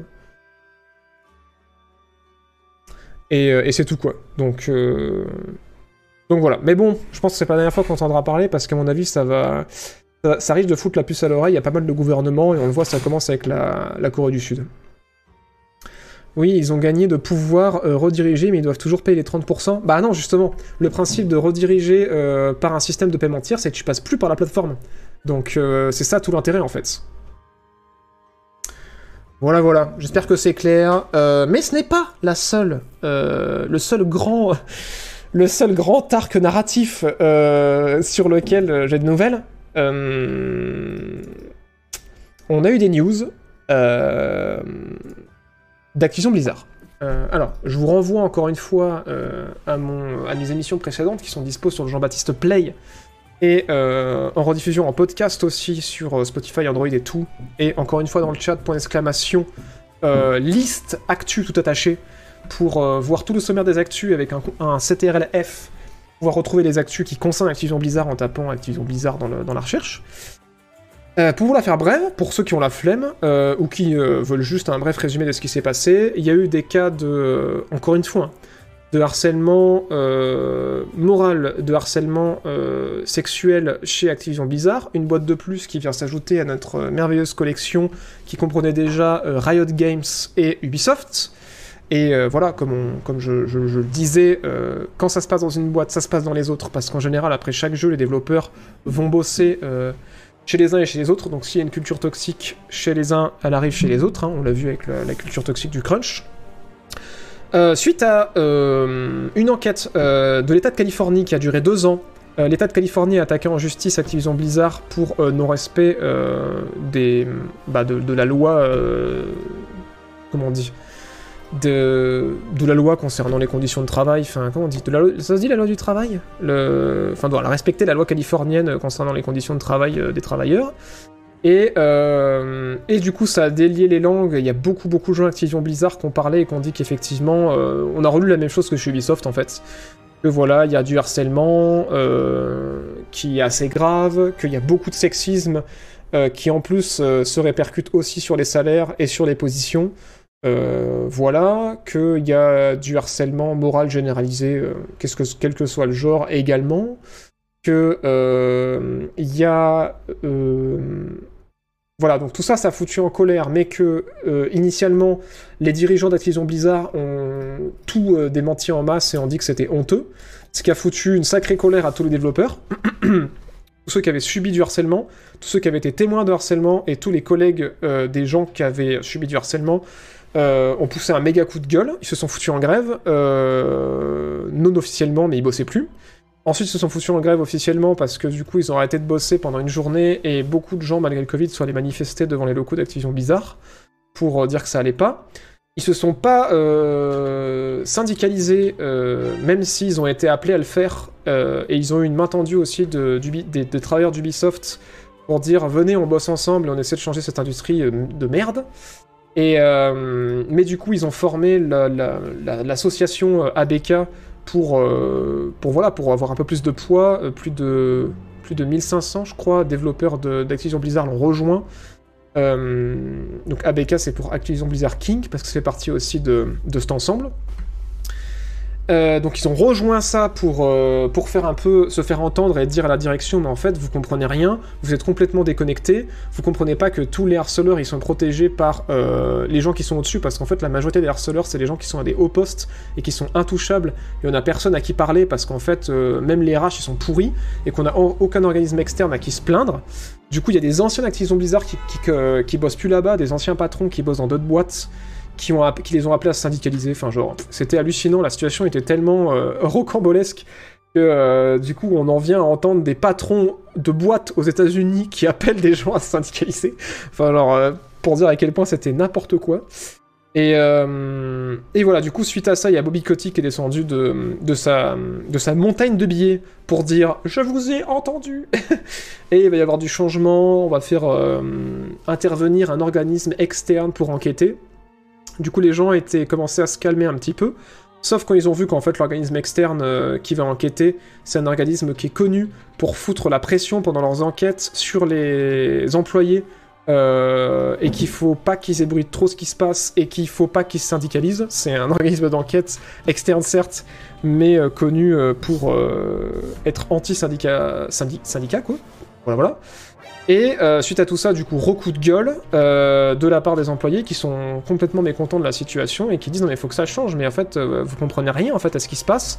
Il faut que il y ait un organisme externe vraiment neutre euh, où on puisse témoigner, qu'il y ait une vraie enquête qui soit menée par d'autres organismes et que euh, et que voilà, faut que ça change quoi. Faut que faut qu'à un moment donné euh, vous changez les conditions de travail parce que c'est ultra toxique, ça fait trop longtemps que ça dure et il y en a marre quoi. Et euh, il y en a marre de ces gens intouchables qui peuvent faire absolument ce qu'ils veulent dans la boîte, euh, même si c'est des gros dégueulasses quoi. Voilà voilà. Euh, suite à tout ça, emballons le paquet. Je suis parti en vacances. Mais il s'est pas rien passé pendant que j'étais pas là. Pendant ces, deux semaines où je me suis absenté. Il y a eu du nouveau, puisque euh, Activision Blizzard sont en train officiellement euh, d'être attaqués. Encore une fois, un nouveau procès contre eux par. euh, par un autre organisme. Donc, où est-ce que je vais trouver ça? J'essaie de retrouver dans l'ordre les... voilà, par le SEC. Donc, ils sont attaqués actuellement par leur SEC. Qu'est-ce que c'est le SEC Je vous explique tout le chat dans deux secondes. J'ai pris des notes. Alors, paf donc le SEC, c'est l'agence fédérale euh, américaine de contrôle des marchés financiers. Parce que il y a euh, des actionnaires et des investisseurs qui ont dit vous avez une enquête euh, par l'État de Californie pendant deux ans sur le harcèlement et la discrimination dans votre boîte et vous nous avez rien dit. What the fuck? On va vous traîner votre petit cul en justice. C'est ce qu'ils ont fait puisque du coup ils ont, contacté l'agence fédérale américaine de contrôle des marchés financiers qui du coup euh, a demandé immédiatement euh, et rapidement à voir euh, des mails, des procès-verbaux des réunions, des accords de séparation d'employés et les dossiers personnels de cinq employés en particulier suite à l'enquête de Californie. Et beaucoup de dirigeants sont amenés à comparaître, dont le CEO Bobby Kotick, qui va ramener ses petites fesses en justice pour expliquer la situation aux investisseurs. Et vous allez voir, c'est pas fini parce que euh, ce qui est ouf, c'est que les investisseurs euh, ont pété un câble de dire mais à quel moment euh, vous croyez que c'est légal d'en fait de ne pas informer, de ne pas nous informer de ce qui se passe dans votre entreprise et des et du potentiel euh, backlash public que vous allez prendre et de, bah, la chute de votre action et, de, et, de, et, des, conditions qui impactent l'image de votre boîte en fait. On doit être les premiers au courant par rapport à ça, c'est pas normal. Et ce qui est incroyable, c'est que on vient d'apprendre euh, juste après ça qu'en fait l'enquête de l'État de Californie qui dure depuis des ans, c'est pas le seul, parce que il y a l'EOC, donc la Commission pour l'égalité des chances en matière d'emploi, qui est aussi en train de faire une enquête sur Activision Blizzard depuis mai 2020. et que du coup, il y en a qui n'étaient pas non plus au courant. Et que du coup, ils ont dit ça, je crois, euh, au Times ou au... Wall Street Journal, je sais plus c'est lequel, que bah, eux aussi sont en train de faire une enquête en fait depuis plusieurs mois et que euh, vu ce, ce qu'ils ont dans les mains, euh, Blizzard pourrait être amené à payer des amendes de plusieurs millions pour non-respect des lois américaines.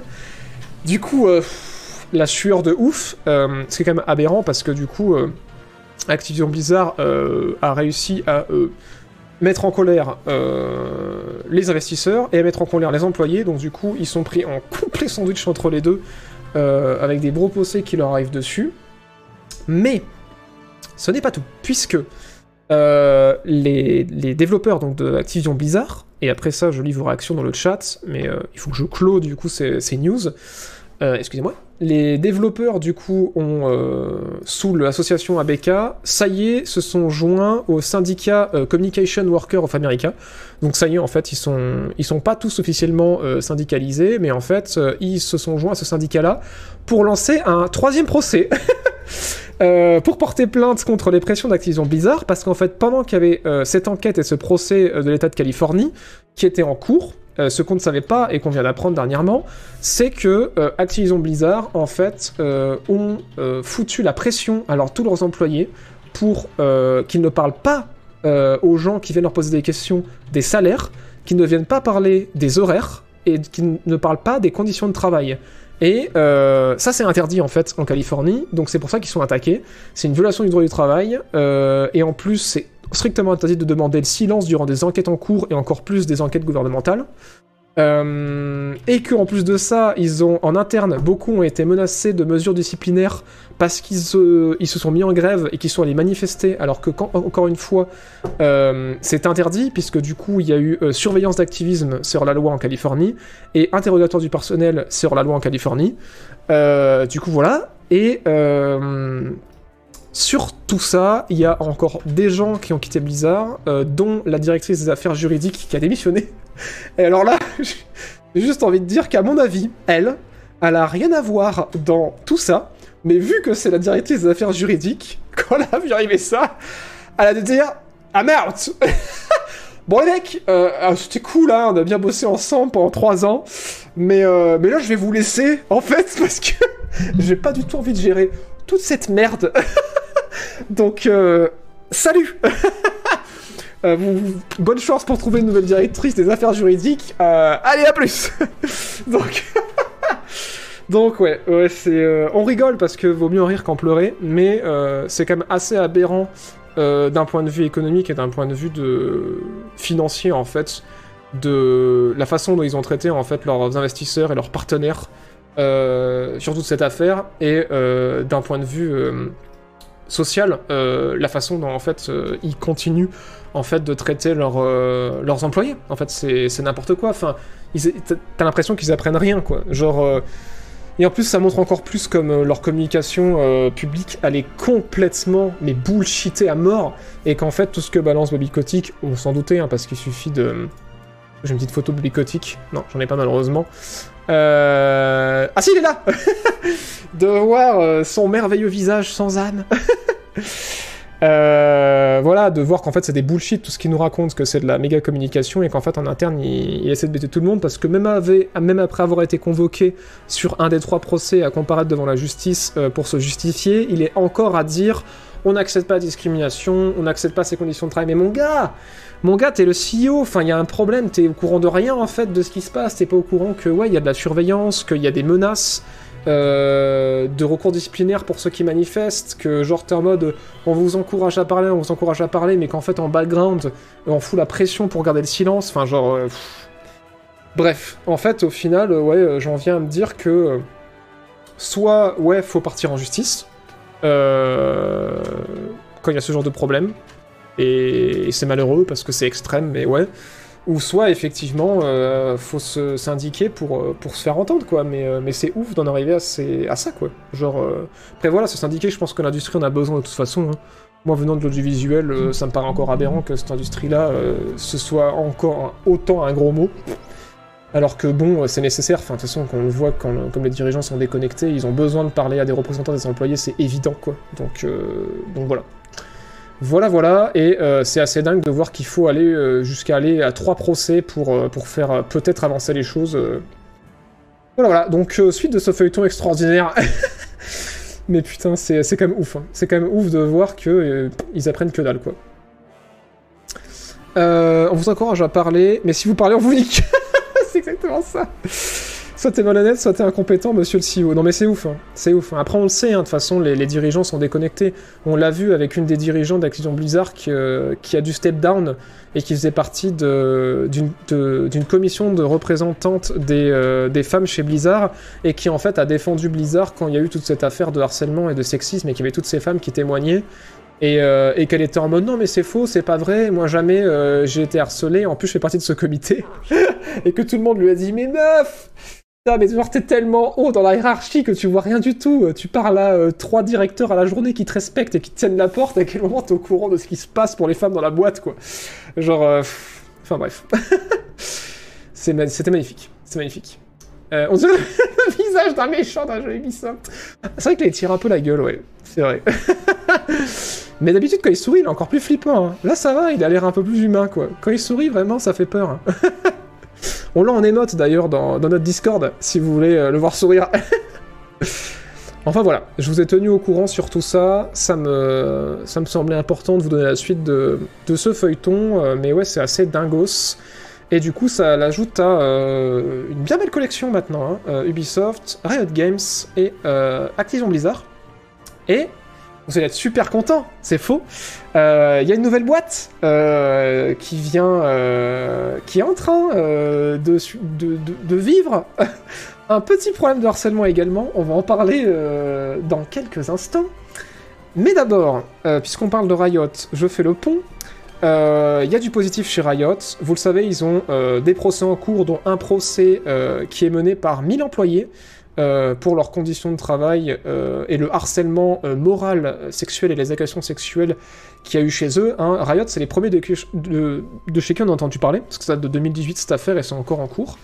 Mais depuis, on a remarqué que au niveau du, recrutement, il y avait l'air d'avoir une, légère amélioration au niveau de, des, postes à responsabilité euh, chez Riot et euh, euh, de, la, diversité en fait du recrutement récent, puisque du coup il y a une petite hausse en fait au niveau de, la représentation de tous les genres en fait chez Riot. Donc euh, c'est peut-être positif, euh, c'est peut-être que de la com, on n'en sait rien, mais en tout cas voilà, Euh, les chiffres montrent qu'il y a un petit changement, donc peut-être ça pourrait s'améliorer chez Riot, mais de ce qu'ils déclarent officiellement à chaque procès, ils n'ont pas l'air en tout cas d'avoir la mentalité, mais en tout cas en interne au niveau du recrutement, ça a l'air de s'améliorer. Mon dieu! Je me fais raid! Merci à Tomium Merci beaucoup pour le raid et, euh, et bienvenue, euh, bienvenue à vous tous. Installez-vous confortablement. On est en plein feuilleton des procès. Euh, voilà, on, parle harcèlement et discrimination dans le jeu vidéo. C'est la méga teuf. C'est la méga teuf. Euh, voilà, on se marre, on rigole. Bienvenue à vous, installez-vous confortablement. Merci à To, cœur sur toi. Putain, c'est trop gentil. Merci pour euh, ce raid. Merci, allez, coucou Dariel. Et merci à To, encore une fois. Je filme manger mon live à vous. Merci. Et bon app, bon app, bon app. Bah oui, on s'amuse, on se marre. Bon, alors du coup, euh, voilà, je vous pose cette info là comme ça, vous l'interprétez comme vous voulez. euh, si c'est de la com ou si c'est une vraie amélioration. Tant qu'on n'aura pas eu pas mal de témoignages internes, on n'en saura rien de toute façon. Par contre, paradoxe Ah, mesdames et messieurs. Ah putain. Pas paradoxe Non On m'a dit pas vous Je reste dans l'ombre chut chut, d'accord. Euh, J'en profite également pour faire une petite sauce pour remercier, avant qu'on parle de paradoxe, euh, tous les gens euh, qui viennent de sub. Merci Crack45 pour les 3 mois, merci, merci Funky Pototo pour les 3 mois, merci Nous pour les 5 mois, merci Kibas pour les 16 mois, merci Devorbread pour les 4 mois, merci Wizip14 pour le premier sub, merci Kuza pour son premier sub, merci Scobior pour son sub, merci Big Beat for Wolf, Big Bye for Wolf, pardon. Big Bye for Wolf pour son sub et merci Max Company 11 pour son cinquième mois. Merci infiniment à vous. Euh, c'est liste d'actu. euh, oui, euh, Coster. Ah oui, c'est actu que tu cherchais, ok. Alors, Paradoxe. Euh, on avait dit non, Paradoxe. Alors, qu'est-ce qui se passe? Déjà, Paradoxe a eu un peu de lumière parce que il y a la PDG qui s'est occupée de Paradoxe pendant ces trois dernières années. Et euh, donc du coup, c'est euh, ben, sous en fait sa direction qu'on a eu l'incroyable, l'extraordinaire Crusader Kings 3. Euh, voilà, et l'annonce de Victoria 3 aussi, ben, la dame rend sa place en fait. Elle remplaçait le monsieur que vous voyez à l'écran qui s'appelle Frédéric Wester, qui était l'ancien PDG, mais qui restait bien sûr à Paradox quand elle est rentrée. Et parce qu'en fait, il y a un désaccord. Voilà, ils ont une divergence de vision euh, par rapport au futur de Paradox. Voilà, ils n'arrivaient pas à se mettre d'accord. Du coup, elle a décidé de bah, de step down en fait, de laisser sa place parce que euh, parce que voilà, il y a un gros gros désaccord apparemment au niveau de la direction. Et du coup, euh, je trouve ça toujours un peu dommage quand des PDG qui semblent compétents euh, laissent leur place parce qu'il y a une divergence et qu'ils n'arrivent pas à se faire entendre. C'est sûr que ça fait toujours, euh, ça remue toujours un peu, mais est-ce que parce que tu te barres Vraiment, ça va, euh, ça va améliorer la situation, ça va te faire entendre. En fait, une fois que t'es plus là, qui c'est qui va appliquer les, bah, la vision que t'as en fait si tu t'en vas quoi. Donc, donc voilà, je trouve ça un peu dommage parce que du coup, bah, c'est quelqu'un, il a pas, pas qu'à cette personne bien sûr, mais c'est sous cette personne qu'on a eu Crusader Kings 3, donc un peu deg. Mais du coup, voilà, c'est pas non plus n'importe qui qui reprend le flambeau puisque Frederick Wester était bah, historiquement hein, le PDG de, Paradox et il revient. Mais euh, première chose qu'il a fait en revenant, euh, c'est déjà saluer euh, la précédente PDG pour, le travail accompli sur, pendant ces trois, ces trois excellentes années qui ont fait rentrer un max de thunes et un max de joueurs chez Paradox. Mais, suite au départ de la dame, euh, c'est pas tout rose. Parce que. euh, donc elle s'appelle euh, Eba euh, je, je l'ai prononcé n'importe comment. Il y a eu du pas beau, parce que il y a une enquête qui a été menée par deux syndicats suédois. Alors oui, ça vous fait écho à ce qu'on entend. Euh, ce qu'on a entendu récemment chez Blizzard Activision, mais je suis désolé, c'est encore, on y retourne. Euh, Il y a une enquête de deux syndicats euh, suédois qui ont fait ressortir beaucoup trop de cas de harcèlement moral et sexuel en interne chez Paradox. Sur presque 200 personnes qui ont été, enfin une centaine de personnes qui ont été interviewées, euh, 69% euh, des femmes qui ont été, enfin sur, ces personnes-là qui ont été interviewées, il y a énormément de gens qui se sont plaints, donc je crois que c'est 133 personnes au total, je crois, euh, de harcèlement moral et sexuel, euh, 31% d'hommes et 69% de femmes, euh, qui se sont plaints en fait d'une culture du silence, qu'on les pousse en fait à ne pas parler de ça à personne et, euh, à passer ça sous le tapis. Oui, ça nous rappelle Ubisoft encore, avec toutes ces histoires de il faut qu'on règle ça ensemble, on va pas en parler à l'extérieur. Qu'il y a encore des harceleurs qui sont protégés parce qu'ils sont à des postes euh, de lead et qui sont protégés par l'entreprise et les ressources humaines. Et j'en ai marre de toujours vous redire la même chose à chaque fois qu'on apprend des trucs comme ça. Euh, voilà que l'entreprise compte euh, quand même euh, 26% de femmes et que ça avait été salué, même si c'est encore bas par rapport au nombre de joueuses, mais que savoir que sur ces 26% de femmes, il y a potentiellement 69% d'entre elles qui ont subi du harcèlement, c'est pas ouf. Et euh, du coup, voilà. Euh, Paradox, comme toujours, a comme toutes les boîtes, de tomber des nues. Euh, et du coup, ils ont annoncé une enquête par un organisme externe pour vérifier ça et ensuite prendre des directives. Ce qui me fait dire. euh, oui, oui, faites, faites, mais, mais bon, vérifiez ça, genre vraiment. Est-ce qu'il faut que vous preniez un procès au cul, aussi, pour vous Et voilà, bon alors, du coup, l'ancien PDG Frédéric Wester, qui a repris son poste à ce moment-là, euh, déjà, eh ben, l'ancienne PDG, elle, a assuré qu'elle ne quittait pas son poste par rapport à ça, que c'était une vraie divergence euh, de vision par rapport à la livre de Paradox et que ce n'était pas lié à cette situation.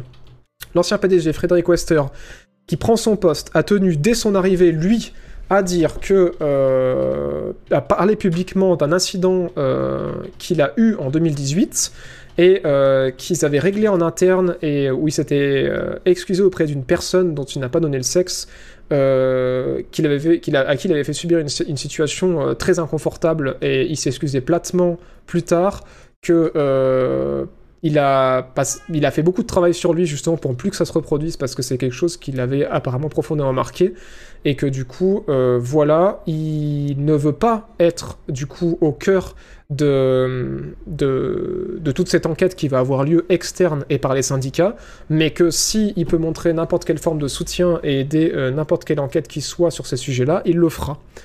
Euh, voilà. Et par contre, ce qui est intéressant à noter, c'est que, je l'ai dit, c'est pourri, parce que c'est toute l'industrie qui est pourrie, on le sait. Euh, Il y a du harcèlement chez Paradox, mais ce qui est quand même cool à noter, c'est que comme je l'ai dit, il y a, euh, alors c'est pas beaucoup, hein, mais il y a un quart des effectifs de Paradox qui sont euh, des femmes, ce qui est quand même haut pour l'industrie. Et surtout que malgré le, départ de Eba, et ça c'est tout au mérite de Paradox, et le retour de Frank Wester à la direction, bah la direction de Paradox, il y a toujours, c'est toujours 50-50 euh, au niveau de, des hommes et des femmes qui dirigent Paradox en fait. Il y a 50% d'hommes et 50% de femmes. Donc de ce côté-là, euh, c'est cool, mais voilà, c'est un peu triste parce que Paradox faisait un peu euh, figure de ce côté-là par rapport à l'é- à- à l'équité dans leur entreprise et surtout par rapport à la politique de non-crunch, même s'ils avaient été un peu critiqués par euh, les services hum, d'assurance qualité qui sous-traitaient un peu euh, ailleurs, qui leur disaient que ouais, peut-être que ça crunch pas chez Paradox, mais eux ils crunchent pour, euh, pour tester leur jeu et pour les débugger. Et là, en plus, on apprend que, bah ouais, malgré tout ça, en fait, faut toujours se méfier par rapport à la com externe de, de des, boîtes, parce que même si les chiffres sont bons, ça veut pas dire qu'en interne, il y a euh, une, de la toxicité. Voilà. Bon, ça me semble important de parler euh, de ce genre de truc-là, tout aussi important que de parler de, de, des procès qui sont en cours, et tout aussi important de vous parler des chiffres et de comment se porte l'industrie, euh, et de parler des actions aussi, parce que je pense que c'est des sujets qui ne vous parlent peut-être pas à tous, euh, en fonction de l'avis que vous avez ou, du, euh, ou de ce en quoi vous, euh, vous croyez. Mais je pense que ouais, tout ça, c'est c'est intéressant parce que c'est des jeux qu'on consomme et je trouve ça toujours intéressant de voir comment se comporte l'industrie et de savoir, d'être un peu informé de, de ce qui se passe dans l'industrie, de comment sont faits nos jeux et dans quelles conditions. Et que, en fait, bah voilà, hein, simplement, moi, d'un point de vue purement, comment dire, humain, quoi, je peux me mettre euh, à la place de ces gens-là et de ces conditions. Et ben, en fait, je pense que c'est important pour nous, en tant que joueurs, d'en parler et de leur donner la visibilité dont ils ont besoin pour être entendus, parce qu'on l'a vu chez Activision Blizzard ou même chez Ubisoft, tant que c'est pas public, euh, ils en ont rien à foutre. Donc, euh, donc voilà. Alors, ils font quoi par exemple comme jeu à part City Skyline? Crusader Kings, Victoria, Earth of Iron. alors du coup, en plus, ils font pas, ils éditent surtout, euh, parce que City Skyline, c'est Colossal Order qui les fait, mais eux qui font vraiment, c'est ouais, Crusader Kings, euh, Iron, euh, Earth of Iron, euh, et ils en éditent pas mal, parce que Paradox, c'est aussi Prison Architect maintenant. Voilà, il y a beaucoup, beaucoup de jeux, Stellaris, tout à fait, voilà. Europa Universalis, voilà, pour vous donner une idée un petit peu.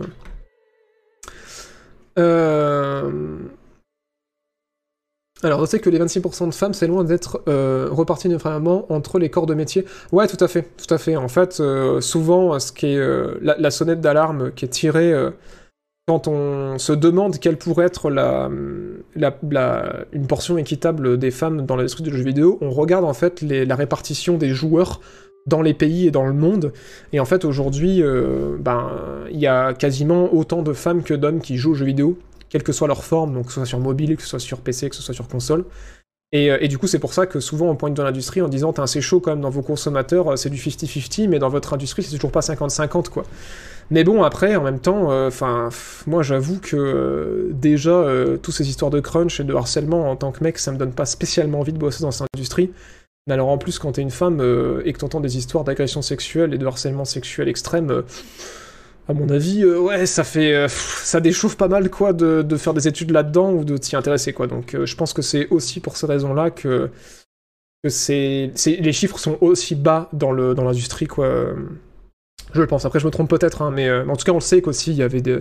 chez Blizzard, par exemple, il y avait un sexisme au recrutement évident. Il y avait des, histoires dégueulasses qui sont ressorties de recruteurs qui étaient absolument immondes, genre hein, des, avances ou, des, blagues vraiment dégueu ou des, situations vraiment cheloues euh, pendant des recrutements euh, avec des meufs. Donc, euh, il y a ça qui doit pas aider non plus, mais je pense qu'il y a une image globale, comment dire, une peinture qui se dessine pour beaucoup de joueuses et qui leur donne pas spécialement envie de, bosser dans ce milieu-là, quoi. Donc voilà. Euh, en gros, les femmes, c'est RH et services, moins dans la prod. Alors ça, c'est totalement faux. Euh, en fait, euh, il y a beaucoup de femmes euh, dans le design et dans l'art aussi. Et euh, par contre, là où effectivement, euh, il y, a, euh, moins de... euh, femmes parce que du coup euh, je pense que ça vient enfin on le sait en fait je pense pas c'est qu'on le sait parce que Gamecube a fait une enquête aussi de ce côté là c'est qu'il y a ces cultures toxiques de crunch et de sexisme qui viennent aussi des écoles et, euh, et les écoles de code euh, bah, majoritairement c'est surtout des hommes qui en sortent quoi. Et, euh, et du coup ouais dans le code il y a une majorité d'hommes encore aujourd'hui mais ça évolue quoi. Ça évolue Et ça, ça ne pourrait que changer, mais c'est sûr que ouais, il faut que les mentalités changent au niveau des écoles, il faut que ces cultures elles meurent pour que, pour que ça avance, parce que ouais, en fait, enfin, c'est pas, pas sexy de lire ça, en fait, t'as pas envie de bosser dans ce milieu-là, quoi, donc. C'est quoi le crunch? Alors je retiens ta question, Kerina, et on en parle juste après dans une news euh, qui arrive juste derrière pour t'expliquer ce que c'est. Oh, c'est ce que jusqu'aux années 70, ce côté c'était une activité de femme, euh, et c'est plus ou moins la source du hardware, le dur réservé aux hommes, et le software, le facile réservé aux, femmes, qu'elles sont euh, toutes fait dégager dans les années 70-80, on devrait en parler dans l'histoire de l'informatique. C'est totalement vrai, ouais, c'est totalement vrai ce que dit euh, René. Il y a des super docus qui sont, euh, qui sont faits là-dessus sur YouTube, alors j'ai pas de nom à vous donner parce que je les regarde et je les garde pas après. Mais, mais non, c'est vrai que en fait, c'est un truc, ouais, que qui dans les années 70 c'était, avait été vachement approprié. euh, c'était vachement approprié beaucoup de femmes dans le dans l'informatique au départ, assez balbutiement au début. Un petit peu comme le comme au cinéma, le montage aussi, il y avait beaucoup de femmes au départ euh, initialement quoi. Mais après voilà, ça évolue et parce que bah, notre société est escalée quoi. Mais bon.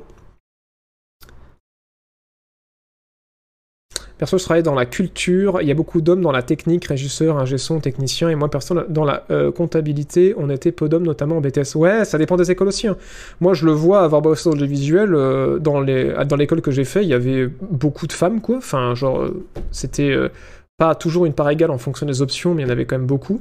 Mais c'est vrai qu'une fois arrivé dans le milieu, euh, putain, euh, tu te dis, c'est quand même beaucoup de mecs, quoi. Et, euh, quand c'est des milieux où il, reste beaucoup, beaucoup d'hommes, il y a une certaine culture, une broculture qui, peut naître et qui parfois peut être positive et parfois peut être extrêmement toxique. Et du coup, bah, ça encourage pas les femmes à rester dans ces milieux-là et du coup à, favoriser un petit peu ce genre de culture, à s'adoucir, quoi. Enfin voilà. C'est pareil un peu partout. Ah non, mais je le sais, hein. je le sais, je le sais. Que c'est un peu, euh, c'est un peu pareil partout. Je l'ai vu, euh, je l'ai vu en recrutement dans une boîte de pub, le racheter un mec, il commentait euh, avec un autre type sur les culs des candidates. Non mais oui, mais de toute façon, c'est ça le problème, c'est qu'en fait, il faut, c'est aussi pour ça que c'est intéressant d'avoir de la diversité, c'est qu'en fait, euh, ça permet d'éviter d'avoir des milieux qui sont trop clos à, une- à un certain type de culture, quoi. Et bien sûr, après, faut pas, euh, faut pas condamner en disant que euh, tous les mecs pensent comme ça, parce que, bah, vous le voyez, moi, c'est pas quelque chose en lequel je crois. Je suis un homme, je suis face à vous pour en parler. Mais, euh, mais c'est vrai qu'en fait, malheureusement, ça, ça peut encourager ce genre de comportement parce que euh, les, les gens qui pensent comme ça ou qui ont ce genre de comportement pas ouf, quand ils regardent autour d'eux et qu'ils voient des mecs, en fait, ils pensent direct que euh, tout le monde euh, pense comme ça parce que t'es un mec et que du coup, en fait, c'est ok d'avoir ce genre de culture toxique. Et, euh, malheureusement, il y a beaucoup d'hommes qui ne réagissent pas dans ce genre de situation-là parce que bah ils pas gaffe ou juste ils ignorent le truc et que ben quand on réagit, ben souvent tu te fais aliéner en fait quoi, en mode non mais c'est bon, genre un bon nombre de fois que je l'ai vécu, c'est n'importe quoi, enfin genre c'est voilà, c'est des milieux qui, qui, qui, deviennent un peu hermétiques à euh, un autre système de pensée, c'est dommage quoi. C'est vraiment dommage. Mais bon, comme vous le dites, c'est pareil partout, euh, c'est ça aura peut-être vocation à changer quoi, on verra. C'est bien qu'enfin les langues se démêlent et qu'on met en lumière les problèmes dans le monde du jeu vidéo. J'espère qu'il va y avoir des réformes en termes législatifs et internes. Franchement, je le souhaite, hein, mais déjà quand on le voit avec Blizzard que même les lois des pays sont pas respectées, euh, moi je pense que ce qui est important, c'est que si vous êtes dev ou que si vous, même si vous n'êtes pas dev, vous êtes dans un dans un milieu où vous subissez ce genre de choses et que vous voyez que en fait les RH ou, vos leads sont protégés euh, et que et que voilà en fait vous vous mettriez à risque euh, si vous plaignez en interne, ben pense qu'il faut pas hésiter, c'est malheureux, mais euh, à essayer peut-être en parler d'organismes à des organismes externes, euh, à en parler bah, du coup euh, à des représentants en fait de, de, la loi ou des gens qui sont malheureusement vachement, enfin malheureusement, malheureusement, mais qui seront plus qualifiés pour ça, et même si c'est mal vu aujourd'hui euh, dans notre monde, euh, bah les syndicats quoi. Genre, euh, c'est vrai qu'il y a beaucoup de gens qui ont peur de se syndicaliser parce que ben si ça se sait, c'est toujours très mal vu par les boss parce que oui, en fait, ça fait une voix qui pèse plus quand il y a un problème et du coup ils aiment pas parce qu'ils préfèrent faire leur, leur popote tout seul. hein. Ce qui est logique hein, de leur point de vue, hein, parce que voilà, ça les, en- ça les emmerde et c'est normal parce qu'ils sont là pour faire du bif et pour que la boîte elle tourne et, euh, et pour qu'ensuite ils puissent continuer à vous payer. Mais si euh, ils ont des bâtons dans les roues, bah, ça leur casse les couilles et pour eux le syndicat ça représente ça. Mais malheureusement, j'ai l'impression qu'aujourd'hui, euh, moi je le vois dans le visuel, ouais, sans les syndicats c'est compliqué quoi. Genre d'être entendu. Donc Donc ouais, si, si, vous, si vous avez peur, pensez à ça, quoi. Surtout que vous, vous restez anonyme, hein. vous n'êtes pas obligé de, vous faire voir pour vous faire entendre, quoi. C'est malheureux, mais, mais voilà.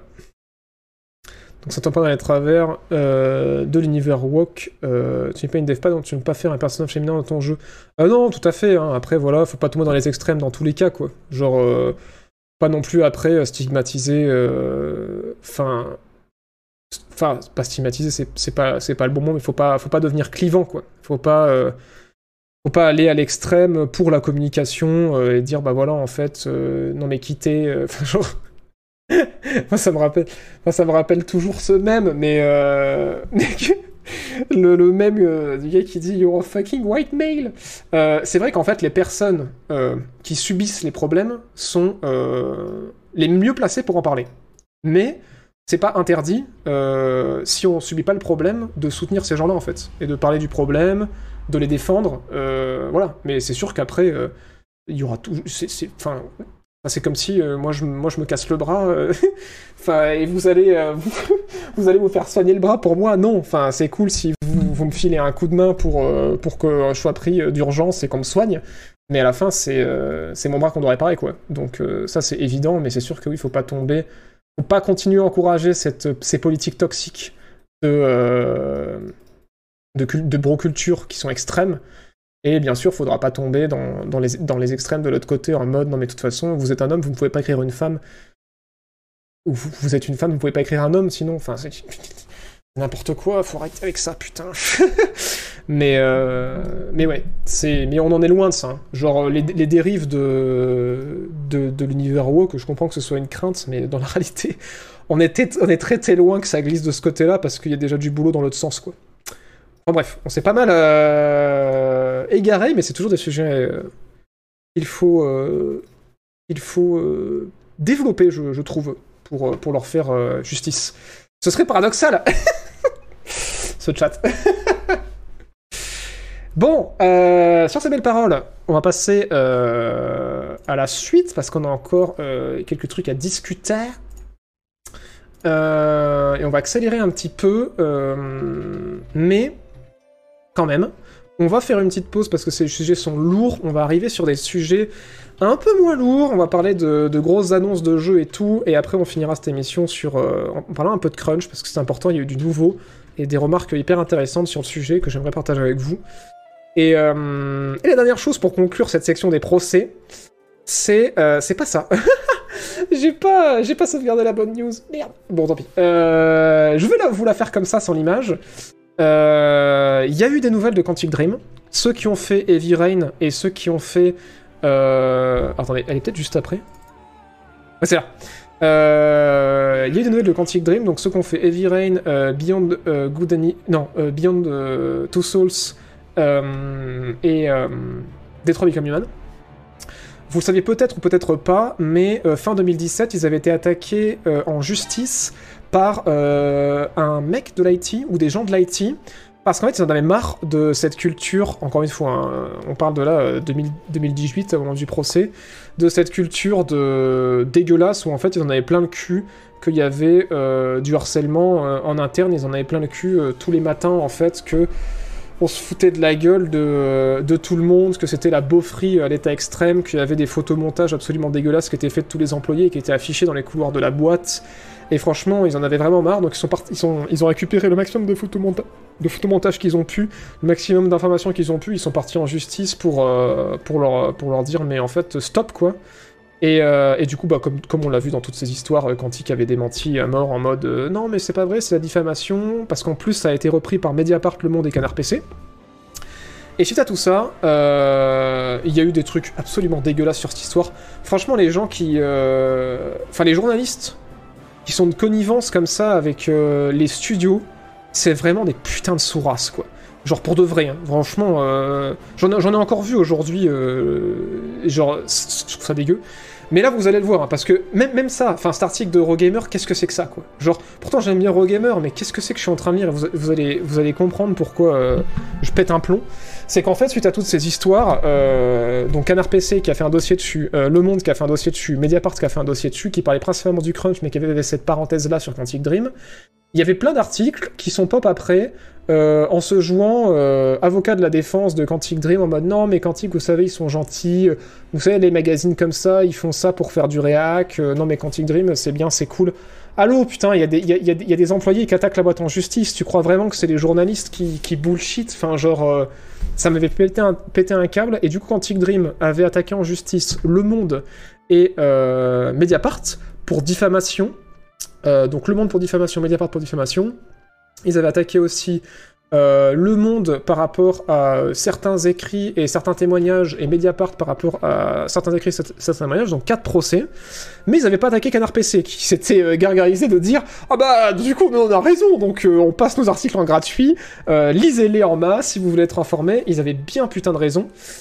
Et euh, là, voilà, on en vient encore à lire des trucs aberrants comme ça. Euh, malheureusement, c'est la seule news que j'ai, euh, parce que c'est comme ça que ça a pop dans mes, news. Mais le titre de l'article, c'est Quantic Dream. Les boss de Quantic Dream ont gagné leur procès contre le, le journal Le Monde. Mais alors, c'est quoi ce titre d'article? Parce qu'en en fait, dans la réalité, Quantic Dream, ils ont perdu 3 procès sur 4. Ils ont perdu euh, le procès, euh, les deux procès contre Mediapart, et ils ont perdu un des deux procès contre Le Monde, et effectivement, la justice a donné raison euh, à Le Monde dans un des procès, parce que Le Monde n'ont pas voulu niquer l'anonymat de, de certaines personnes qui avaient témoigné euh, pour justifier que non, il n'y a pas diffamation, et du coup, c'est pour ça qu'ils ont perdu leur procès.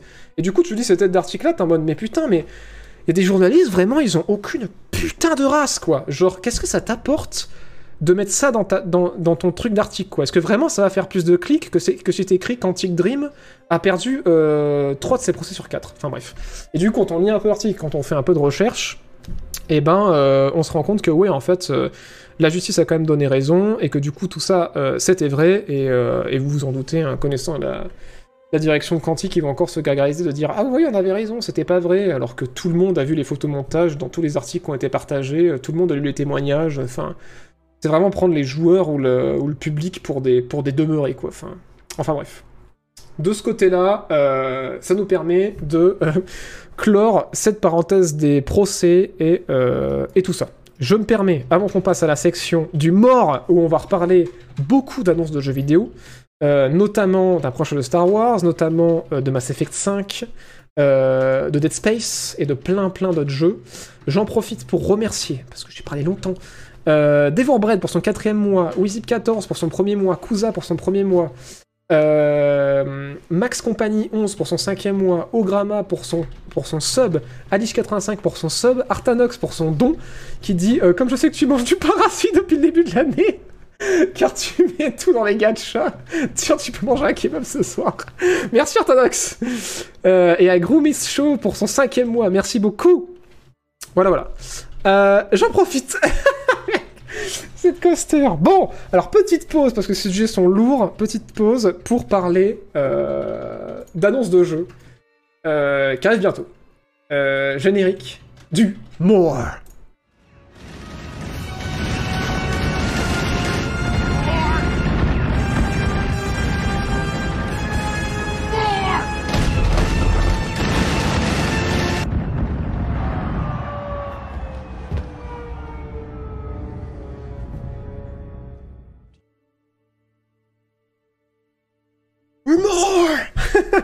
Bon alors, euh, on parle de Quantic Dream, je suis désolé parce que il y en a certains qui doivent être offusqués, mais ça me fait une transition excellente pour dire que Quantic Dream, euh, il pourrait bosser sur un prochain jeu Star Wars. Voilà.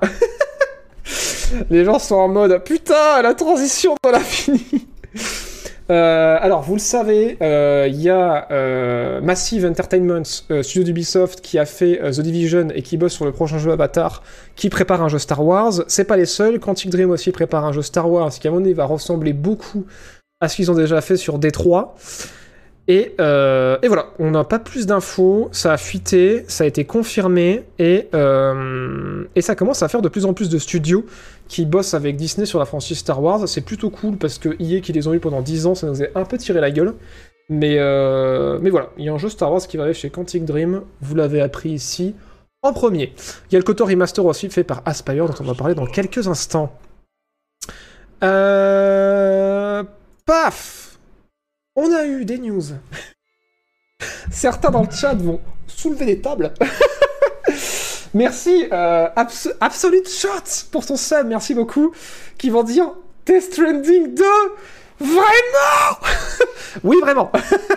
Il y a un Death Stranding 2 euh, qui est en négociation actuellement. Donc les 50% de gens qui l'ont kiffé vont être en mode Nice Et les 50% de gens qui l'ont détesté vont être en mode Mais putain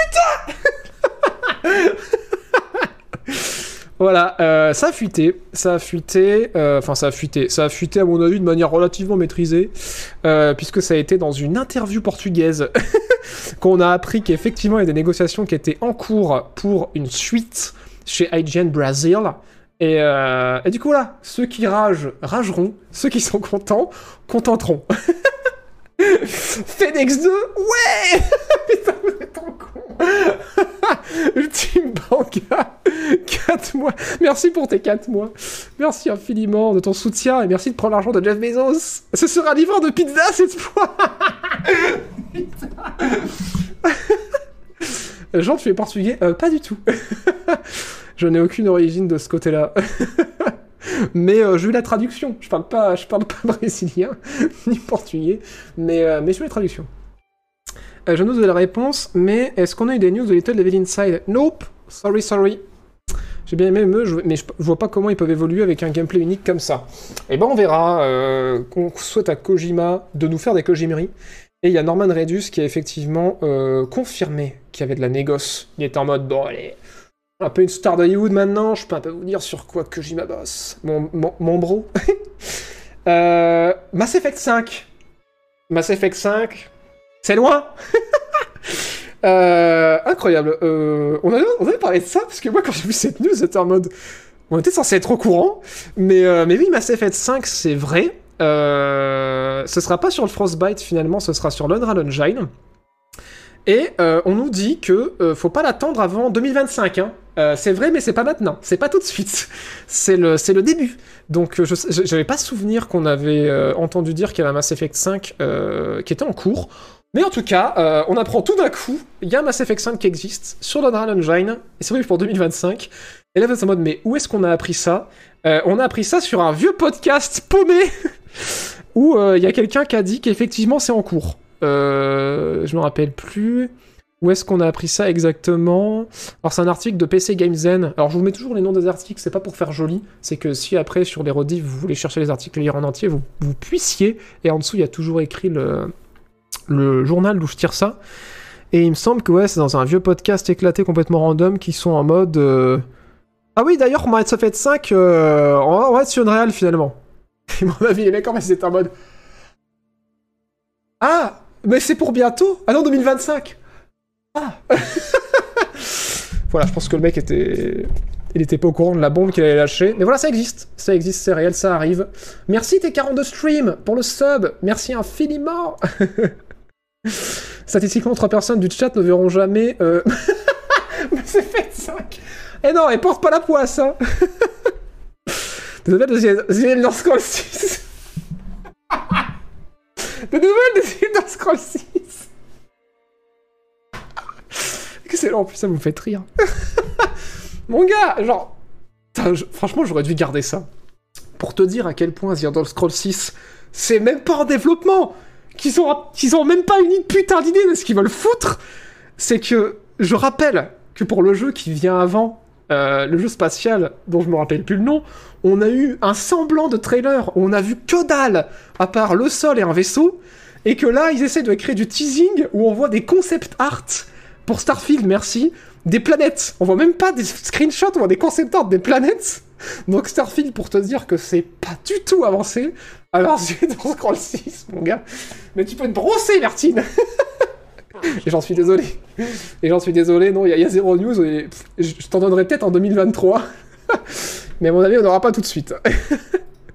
merci Baskelobi pour le sub, et merci pour ce train de live. J'en ai marre de cette vidéo. Je suis désolé, hein. Euh, moi je fais le maximum pour vous livrer l'actu, mais quand elle est pas là, euh, je peux pas l'inventer. Par contre, cool, euh, on a vu plus d'images de Dead Space Remake. Et là, vous êtes en mode quoi? Mais oui, mais oui. Déjà, si vous ne le saviez pas, maintenant vous le savez, il y a un remake de Dead Space qui est fait par les gens qui n'ont pas fait Dead Space parce que je rappelle que le studio de Dead Space a été, été fermé par EA il y a un petit moment de ça. Mais, allô? Oui, merci. Mais on a eu euh, du gameplay un peu plus long. C'est lequel que j'ai regardé tout à l'heure? C'est celui-là. C'est lui. Pendant un stream, alors ça, peut passer hyper inaperçu, mais ça ne m'est pas passé inaperçu. Ils ont fait un petit stream. Euh, Excusez-moi, c'est pas centré, je vous centre ça dans deux secondes. C'est où? C'est là. Ils ont fait un petit stream en fait euh, pour montrer le moteur. Alors ça va être un petit peu pixelisé. Parce qu'en fait, ce que vous voyez à l'écran, c'est zoomé dans le stream. Parce que dans le stream, ils l'ont pas mis en plein écran. Donc, ce qu'il faut se concentrer, c'est sur la qualité euh, de l'éclairage, la qualité des animations, euh, voilà. Se donner une idée, parce qu'en fait, là, effectivement, c'est très pixelisé à l'écran, parce que c'est tiré d'un stream en 1080p dans lequel on a zoomé deux fois. Donc, euh, il y a beaucoup de pixelisation, mais, mais ce ne sera pas comme ça à la sortie, évidemment. Et, voilà, ça a l'air joli. Effectivement, ça va faire encore plus flipper que ça ne le faisait déjà. Et, euh, et, voilà, ceux qui sont chauds des remakes euh, et des remasters seront contents. Moi, j'avoue que ça me donne une excuse pour euh, refaire le premier. Euh, ce qui sortira quand Star Citizen fermera ses serveurs? Oula, il y a de l'ambition là, il y a de l'ambition. Merci Wash pour, le, pour les 5 savoir-faire, merci infiniment. Merci beaucoup de ton soutien, c'est trop cool. Merci, merci. J'espère pouvoir jouer à Zero Score 6 à ma retraite pour occuper. Alors je vais avancer un peu parce que là voilà on voit marcher dans un couloir, c'est cool, c'est beau, mais il y a d'autres environnements à voir. Bon alors ils ont montré le démembrement dans un environnement qui n'est pas un événement du jeu. Là vous voyez au moins comment ça bouge. Ils ont poussé le système de démembrement super loin parce que maintenant les zombies ils ont, ils ont, ils ont plusieurs couches simulées. Ils ont pas que de la peau, on peut leur arracher la peau, puis leur arracher la chair pour ensuite leur arracher les os. Voilà, vous êtes contents? Ça va être dégueulasse mais vraiment, genre, déjà que c'était immonde, et là, ça, va atteindre un level d'immondice euh, stratosphérique. Et euh, ils ont montré aussi un autre level euh, qui parleront peut-être à certains. Il y a la lévitation, mais il semblait que dans le premier, il n'y avait pas la lévitation, qu'en fait, on se projetait sur les murs et qu'on s'accrochait aux différents murs dans ce level-là. Euh, et maintenant, bah, on peut l'éviter. Voilà, donc en fait, c'est pour ça qu'ils parlent de remake, c'est qu'à certaines sections, ils ont revu le gameplay et pas d'un remaster, quoi. donc voilà. Et ça, euh, ça a l'air cool. Que ça intéressera, euh... évidemment. Évidemment, évidemment. Euh, je fais une pause. Paf Qu'en pense le chat? On va pouvoir cuisiner dans le jeu. on, va, on va cuisiner des bras de zombies. Un jeu développé par Hannibal Lecter. il y a trop de remakes. Il y a, il y a trop de remakes quand même. On est d'accord. Hein. Surtout que moi, ça me saoule, franchement. Enfin, le seul qui m'a fait plaisir, c'est celui de Command Conquer, parce que du coup, il était plus vendu et je pouvais pas y jouer, euh, donc j'étais content de pouvoir euh, y jouer et de avoir un certain confort d'utilisation, mais je vous avoue que j'ai tout désactivé sur le remake graphique pour y rejouer en, pixel art comme c'était à l'époque. Mais ouais, euh, ouais, moi ça m'intéresse pas des masses, hein. j'ai déjà dit dans ma vidéo de mes jeux 2020, pourquoi, comment. Mais, mais bon, j'en parle toujours parce que je sais que ça vous intéresse, je sais que ça fait des ventes et ça fait partie de l'actualité, quoi. Voilà, voilà. ça, par contre, ça m'intéresse de ouf malade. Il euh, y a pas d'image. Mais euh, what the fuck? What the fuck? Euh, Gearbox qui drop une petite bombe pour ma part. Euh, il va y avoir un prochain Brother in Arms. Euh, what the fuck? Du coup, je suis trop content. Donc, Brother in Arms, qu'est-ce que c'est Pour ceux qui disent Brother in quoi? Brother in Arms, c'est une série de jeux solo sur la Seconde Guerre mondiale que j'ai surkiffé. Euh, si vous pensez Réplique Commando, c'est le même gameplay. Et en fait, c'est arrivé à un moment où Medal of Honor battait de l'aile et où Call of Duty commençait à se faire une place et à jouer du coude. Et où eux, ils ont dit, ok, Medal of Honor, c'était des jeux qui étaient extrêmement historiques, euh, enfin qui se voulaient extrêmement historiques, enfin le tout premier, parce qu'ils avaient le, des consultants qui vérifiaient à chaque fois que c'était les bonnes armes, que c'était les bonnes époques, c'était représentatif, enfin surtout pour Medal of Honor en vrai a, fait ça. Et ça, c'est des gens qui kiffaient en fait euh, cette, euh, cette dynamique-là et cette mentalité-là, qui s'est perdue au fil des Medal of Honor, et euh, où Call of a essayé de faire un peu ça au début, mais qui s'est aussi perdu derrière. Eux, ils ont dit, bah en fait, nous, euh, à Gearbox, on va faire Brother in Arms, donc il y en a eu euh, deux que je peux vous recommander affreusement, les deux premiers. C'est Road to Hill 30, je crois qu'il s'appelle le premier, et le deuxième, je sais plus comment il s'appelle. Enfin, les deux sont très très bons. Il y en a eu un troisième qui a mieux vieilli, il est sur l'Unreal Engine visuellement, mais qui est moins intéressant, je trouve. Et en fait, le concept, c'est euh, un jeu de la Seconde Guerre mondiale qui va vous refaire vivre les batailles telles qu'elles ont été vécues. Genre, en fait, ils ont foutu dans le jeu. Il y a une histoire, hein, il y a un scénario et tout, c'est hyper immersif, euh, c'est très narré, mais en fait, tous les levels du jeu sont des vrais environnements euh, de la Seconde Guerre mondiale. Genre, ils sont allés en Normandie, ils se reconstruisent les villages tels qu'ils étaient, ils vous font revivre les missions telles qu'elles ont été. Et du coup, déjà, de ce côté-là, c'est trop cool, mais surtout, moi, pourquoi j'adore Brotherhood Arms, c'est le gameplay. C'est qu'en fait, on est à la tête d'une escouade, euh, je vous montrer un peu de gameplay. d'une escouade en fait de, Marines qui est larguée en Normandie. Et, euh, et c'est un jeu tactique où en fait vous, c'est un FPS à la première personne euh, où vous gérez une escouade un peu comme dans République Commando. Euh, la Road to 30. Bon alors oui, vous allez voir ça, ça a vieilli, mais euh, le gameplay est vraiment trop bien. Euh, J'espère que l'encodage est pas trop dégueulasse. Mais pour vous donner une idée de comment ça marche, bon alors voilà, là, euh, c'est un peu moche, mais voilà, en fait, en gros, vous jouez la première personne dans ces environnements-là, et vous gérez une escouade de, de, de, militaires, voilà, la première personne à qui vous pouvez donner des ordres, mais ce qui est trop cool en fait dans ce jeu, c'est qu'à n'importe quel moment du jeu, vous pouvez mettre en pause le jeu et avoir une vue aérienne du dessus pour donner vos ordres à votre unité. Et il y a tout un système de, euh, des armes qui sont peu précises, un système de suppression, comme vous le voyez au-dessus des jauges des adversaires, quand ils, quand ils sont sous suppression, ils restent à, à couvert, et ça vous permet de les contourner sans que vous les voyez. Enfin, genre, en moi, c'est des jeux que j'adore énormément. Et euh, je suis un peu dé qu'on n'ait pas revu ça un peu plus tard. Bon, alors là, on est dans, un- dans des environnements qui sont vraiment pas très très jolis. Mais, euh, mais en tout cas, en termes de gameplay, c'est très très cool. Et pour vous montrer des environnements un peu plus jolis, sur Brotherhood Arms, El Zaigwe, qui, euh, qui est du coup beaucoup plus beau, mais qui a perdu, je trouve, en, en tactique. Mais par contre, qui est vraiment toujours aussi immersif. je crois que la première mission était vraiment stylée. Voilà, donc c'est euh, ce système. Et maintenant, il y a une vue à la troisième personne aussi, parce qu'ils je crois qu'ils ont arrêté avec la vue aérienne, il me semble, dans celui-là. Mais voilà, très, si vous aimez les FPS, euh, si vous aimez l'espèce de la Seconde Guerre mondiale et que vous aimez un peu l'authenticité et surtout la tactique qui va au-delà de juste pam pam boum boum, je suis dans un couloir linéaire, franchement, je ne peux que vous recommander chaudement cette série. Et euh, il y a un nouvel épisode qui est en préparation, du coup, tout ça pour dire ça, chez Gearbox, donc ceux qui ont fait euh, Brotherhood Arms. Du coup, je suis super content. J'ai hâte de voir ce qu'ils vont faire. J'espère que ce sera plus proche en termes de gameplay des premiers que du dernier. Mais c'est très cool et surtout c'est des jeux qui n'ont pas peur en fait de montrer un peu euh, le traumatisme en fait qu'ont vécu les les Marines en fait, enfin les Marines. Je sais pas si on peut parler de Marines, enfin les, soldats américains qui euh, qui sont arrivés en fait en France pour euh, et en Europe pour pour pour voilà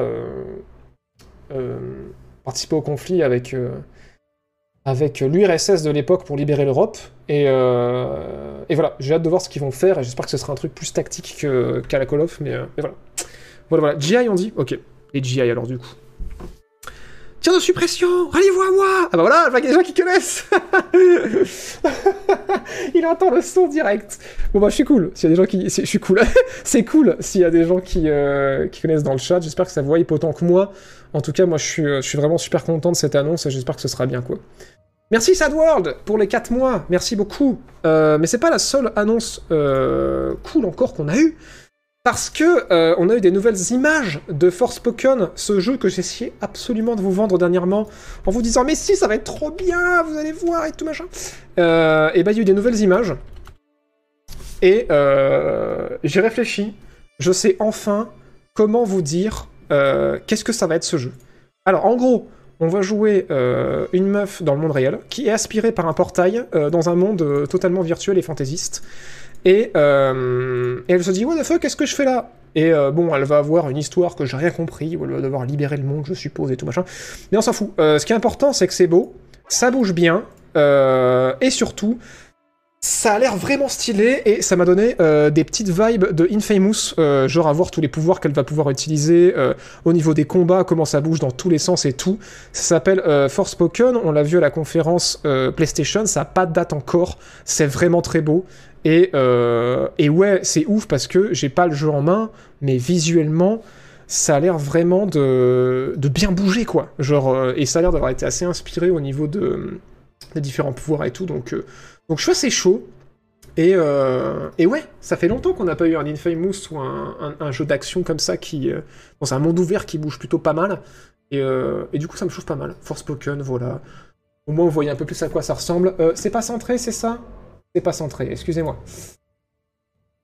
Un code nouvel Infamous. Eh Je sais pas tout de suite, hein, parce que Sucker Punch, ils ont fait. Euh... J'allais dire Sekiro. Euh, Ghost of Tsushima. Euh, du coup, à mon avis, ils vont pas revenir sur Infamous tout de suite, quoi. Mais bon. Ça sort sur PC, du coup. Je crois pas. Je crois pas que pour l'instant, ça soit annoncé sur PC. En tout cas, c'est prévu pour printemps 2022, ça je peux le confirmer. Et sur PS5, c'est sûr. Sur PC, il faudra que je check. C'est divisé par Square Enix, donc il y a des chances en vrai. C'est pas sûr que ce soit une exclue console, ça me surprendrait même. Donc oui, il y a des chances qu'on le voit sur, euh, sur. Bah, vous savez quoi? Plutôt que de dire de la merde, Internet Alors. Forspoken, PC et PS5, voilà C'est pas une exclue console, vous avez la confirmation. euh, J'ai perdu ce réflexe avec les vacances, mais il faut vérifier tout le temps, tout le temps, tout le temps. Also available on PC à la fin du trailer, c'est vrai? Ah oui, putain, c'est marqué là tout petit Ah les bâtards Bien wesh Bien wesh, bien wesh. Euh, c'est pas tout C'est pas tout parce que on a eu aussi un petit aperçu du remake de KOTOR. Oui, vous ne rêvez pas. Euh, vous ne rêvez pas. KOTOR va avoir un remake qui est fait par euh, Aspire, pour le dire à la française, qui sont responsables de tous les portages récents des jeux Star Wars, à savoir Jedi Knight 2 euh, sur Switch, République Commando sur Switch et sur console, euh, Star Wars Racer aussi, euh, voilà. Et bah du coup, fois-ci, ils font pas un portage, ils font carrément un remake. Et du coup, il y a un remake de KOTOR Donc voilà, voilà. Moi, j'ai refait le premier il y a pas très longtemps. Mais j'avoue que là, pour le coup, c'est un jeu qui a une, une place suffisamment grande dans mon cœur pour que je sois curieux de voir ce qu'ils ont fait. Je le ferai peut-être pas en entier, mais juste pour me dire, tiens, je suis curieux de voir comment ils auraient interprété le jeu euh, aujourd'hui et ce à quoi les joueurs qui n'ont toujours pas joué au jeu euh, verront et à quel point c'est fidèle euh, au truc de base. Mais apparemment, l'histoire va être très fidèle, mais en termes de gameplay, ça va être assez différent. Voilà, voilà. Et là, pareil, hein, c'est écrit PS5, mais ça va sur PC. hein. Voilà, voilà. C'est pas dégueu. ah oui, on y arrive, on y arrive. Alors là, je vois que les gens dans le chat sont... Mais t'as pas parlé de ça aussi? Oui, oui, euh, God of War, on en parle dans deux secondes. Voilà, bon ça, vous le savez. euh, vous êtes content, vous êtes heureux. Ah oui, et d'ailleurs, euh, personne de, hum, qui a bossé sur KOTOR n'est impliqué dans la production du jeu. hein. Comme je le disais, c'est Aspire qui vont bosser sur le jeu, qui sont des pros des portages. Mais voilà, il n'y a ni BioWare, ni EA qui travaillent là-dessus. Donc, donc voilà, euh, vous êtes informés, et on sait maintenant pourquoi les avocats de Disney ont dit euh, au modeur qui est en train de refaire entièrement euh, KOTOR dans l'Unreal Engine, on va te niquer ta race Parce que du coup, vous avez l'intention de, commercialiser un remake, en fait. Voilà, voilà. Wolverine en a parlé déjà, je suis désolé Mais ça, c'est une bonne nouvelle, mesdames et messieurs Ça, c'est une bonne nouvelle. Euh, alors, vous le savez, à chaque fois, je vous dis, Uncharted 4, c'est trop bien. Uncharted 4, c'est une leçon de game design. Uncharted 4, euh, ça m'a parlé. Uncharted 4, euh, il faut y jouer. Et à chaque fois, vous êtes en mode... JB, tu me regardes là? Est-ce que j'ai une tronche à jouer sur console? Et je suis en mode, oui, je sais, mais... Je sais. Et maintenant, maintenant, oui! C'est confirmé, ça va fuiter, mais oui, c'est officiel! Uncharted 4 arrive avec le standalone euh, d'Uncharted 4, dont je me rappelle plus le nom, que j'ai fait, qui est très bien aussi, arrive sur Steam en 2022 Oui, mesdames et messieurs Vous allez pouvoir jouer à ce jeu extraordinaire, qui aura malheureusement vieilli, hein, parce que c'est plus tout jeune, mais quand même, au moins vous pourrez euh, voir de quoi je parle, avec beaucoup de retard, mais au moins vous verrez Vous verrez, vous saurez. Et oui, ça arrive euh, sur Steam, peut-être sur Epic, on ne sait pas, mais c'est prévu pour euh, 2022, et également, euh, donc début de 2022 apparemment, et également sur PS5 avec une mise à jour graphique. Donc, euh, donc voilà. Il a pas 7 ans le jeu. Are you sure of that? Moi je dis 2016. Machine de guerre 2016, mai 2016. Euh, du coup, bah, il a quand même... euh, Il aura quand même 6 ans quand il va sortir euh, sur PC. Donc euh, ouais ouais ouais, il a pas il a pas 7 ans, pas loin hein. Euh, 2016 à 2022, ça fait quand même 6 ans mon gars. hein. Donc ouais, il aura bien vieilli. Dans le Game Pass Non mais n'exagérons rien. J'ai pas fait le 1, le 2 et le 3, on fait comment? C'est extrêmement simple. Si vous n'avez pas fait le 1, le 2 et le 3, je vous recommande une chaîne YouTube extraordinaire, d'une qualité mais vraiment qui dépasse l'entendement, qui a une série qui s'appelle Spoil qui peut, qui résume Uncharted 1, 2 et 3 d'une manière extrêmement drôle et extrêmement pointue. Ça s'appelle Jean-Baptiste Chaud. Il suffit de lancer cette vidéo, ça dure 10 minutes, et vous pouvez lancer Uncharted 4. Voilà. Je vous recommande, hein, vraiment un petit youtubeur, faut l'aider. Euh, voilà, euh, n'hésitez pas à en parler autour de vous. euh. Ce personnage est important, effectivement. Connais pas. Donc voilà, allez fameux spoil qui peut. Et oui, et oui, et oui. Donc voilà, moi vous avez plus d'excuses. Et ça, euh, en vrai, pour nos amis du PC, je fais genre, euh, ils sont loin alors qu'en fait vous êtes une majorité. Euh, c'est une super nouvelle. Mais ce n'est pas tout, parce que on a eu aussi des images de Ghostwire Tokyo. Ghostwire Tokyo, le prochain jeu des développeurs de The Evil Within. Et on a eu une nouvelle bande-annonce qui nous montre euh, du gameplay. Et euh, ça a l'air quand même pas mal d'être une immersive sim. Je sais, je m'excite pour rien, mais on dirait quand même. Donc, première personne, euh, un monde fictif, un Tokyo où les gens sont dévorés par les démons. Voilà, voilà. Fait par donc Tango, je crois que c'est le nom du studio. Tango. Tango Non? Je, je dis peut-être une bêtise. Je crois que c'est Tango. J'arrive pas à dire le nom. Tango, c'est ça, ce Tango Gameworks. On va voir un peu de gameplay dans quelques instants. Euh, voilà, il va y avoir du combat de démons dans les rues de Tokyo. En termes de direction artistique, ça se pose là. C'est euh, ultra stylé. C'est rafraîchissant. J'ai été assez surpris dans cette bande-annonce par le fait qu'il a l'air d'avoir un scénario qui n'a pas l'air d'être euh, inintéressant, même si ça penche encore un petit peu trop mon goût euh, du côté de il faut sauver la princesse. Mais voilà, ça bouge pas mal. Euh, Il y a du pouvoir euh, en mode euh, Bioshock Dishonored, euh, rentrer euh, toutes les immersive sims où il y a des pouvoirs à lancer avec les mains. Et, euh, du coup, ça a l'air cool, en vrai. Ça a l'air méga cool. Mais je suis très très fan de la DA. Je suis content que ce soit la première personne. Et, euh, et voilà. Et voilà, ça a l'air, euh, ça a l'air assez cool. On n'en sait pas plus. Mais en tout cas, ça me hype et euh, la direction artistique me, me chatouille la curiosité. Mais on, se rappelle que Précondé, c'est le malin. On n'oublie pas, on n'oublie pas. C'est un animé? Dès que ça vient du Japon, c'est un animé Mais non, c'est pas un animé, c'est un jeu vidéo, ça se voit pas Il y a Slenderman Ah, Putain Atomic Heart au Japon Alors bon, moi j'aimerais, mais en fait je, pense que je m'emballe. Je suis pas sûr que ça va être une immersive sim, mais en tout cas voilà. Première personne, des pouvoirs, c'est joli, euh, on verra quand ça sortira. En VR ça peut être le feu, effectivement, mais je ne pense pas que c'est prévu pour être sur VR. Cyberpunk 2020 QTE à fond, euh, pas certain. Pas certain qu'il y ait du QTE à fond, mais on verra. On verra, on verra. Un jeu sous LSD, effectivement. Et on conclura cette news là-dessus. Alors, euh, on a eu des images. Euh, God of War d'ailleurs, euh, selon certaines rumeurs, qui pourrait arriver sur PC. Pas celui-là euh, qui va sortir quand? 2022, je crois.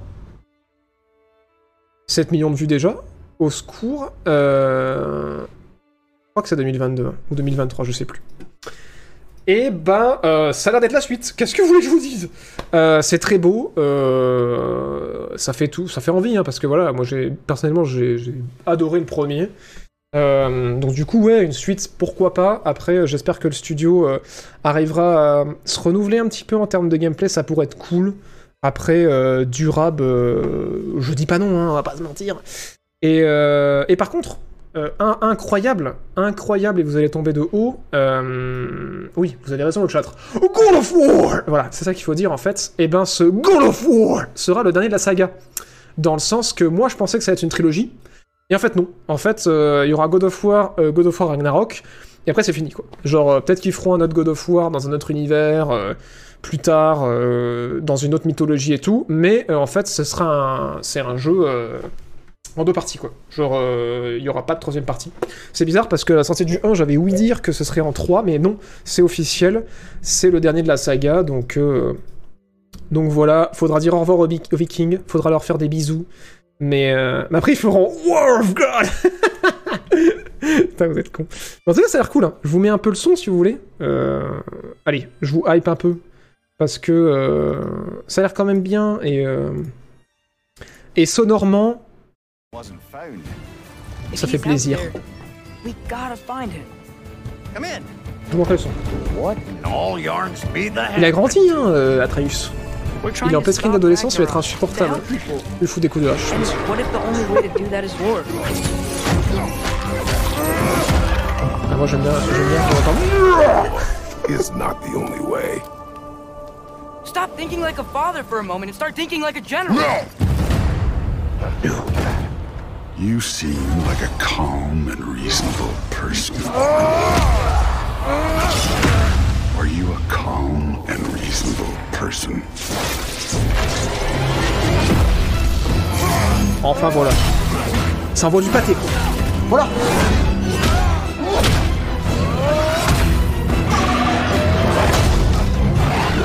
In moments of crisis, Alors voilà.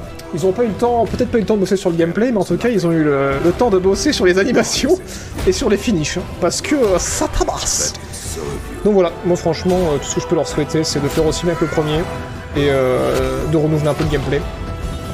Et euh, beaucoup de gameplay. Et, et puis voilà, ça nous refera.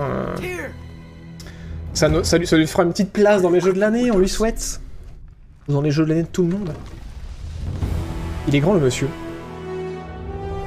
Ragnarok. Voilà. Vous le savez, vous l'avez vu. euh, ça a l'air cool. Euh, et il y a Zendaya dans le jeu. Well, some of it. Mais on dirait, non D'ailleurs, en parlant de Zendaya, allez voir Dune. hein. Euh, vraiment Moi, je vais, je vais le revoir, là. Donc, euh, go, go, go, go Bref, on n'a pas fini. je, parle de ça comme si euh, on, allait, on pouvait changer de sujet. Mais on n'a pas fini. Bon ouais, ça a l'air cool, ça a l'air cool. J'ai de jouer au 1, merci JB. Et bah tant mieux, en plus il devrait pas tarder à arriver sur PC, on l'espère, donc au moins tu pourras faire le 1. Et, euh, et voilà, et voilà, voilà. God of War, Vous êtes cons. Dis-moi un nouveau jeu d'une. Ah, on ne peut que le souhaiter. On rappelle un Dune 2 qui a inventé le jeu de stratégie en temps réel. Mastodonte. Euh, alors, on a encore quelques trucs à causer avant que, avant qu'on vende la peau de l'ours. Euh, là, c'était cool. On a parlé de la hype.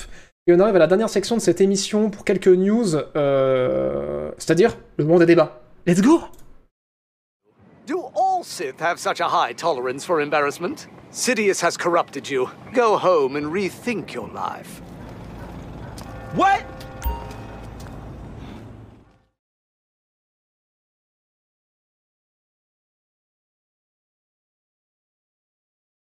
Alors, euh, oui, allez voir Dune, hein, je le redis, très très bien. Euh, c'est mon univers de SF préféré. J'ai jamais voulu voir celui de David Lynch parce que j'adorais les bouquins, on m'a dit que je serais déçu. Et là, je suis allé voir celui-là, il est très très cool. Euh, voilà, en tant que fan du bouquin, j'ai fortement apprécié.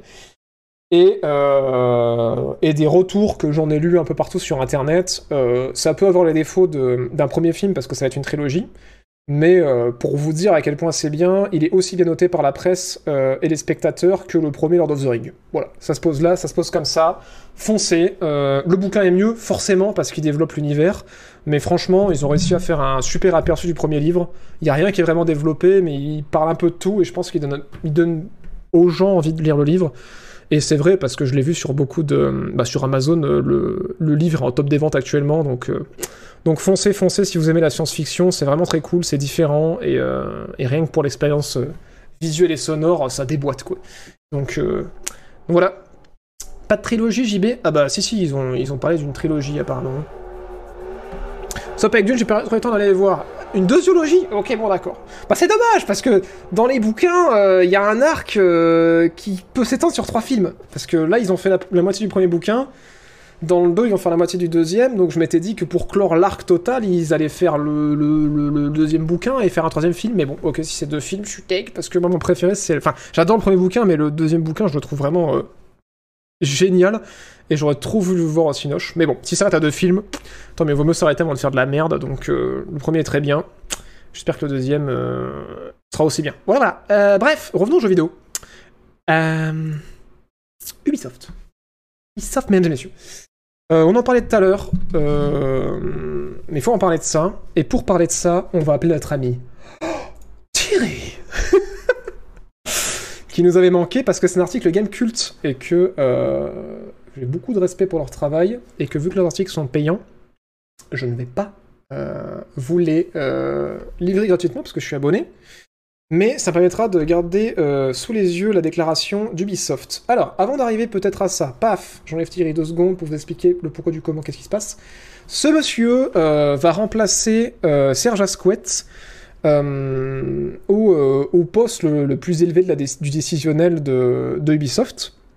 Bon, c'est quelqu'un qui est chez Ubisoft depuis très longtemps et qui a pris ce poste qui est inoccupé depuis un moment parce que suite aux histoires de harcèlement, voilà, chez Ubisoft, il y a beaucoup de têtes qui ont sauté, même si c'est surtout des gens qui ont posé leur démission.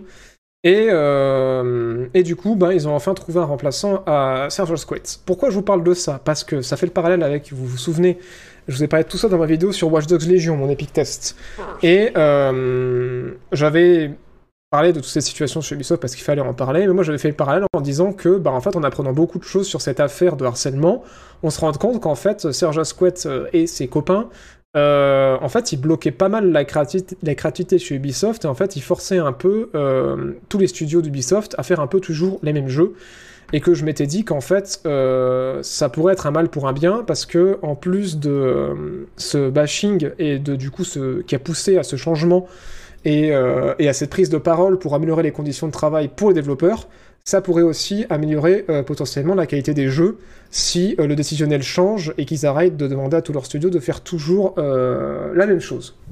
Et comme je vous l'ai dit, si c'est vrai ce que je pense, on le verra pas avant 2-3 ans.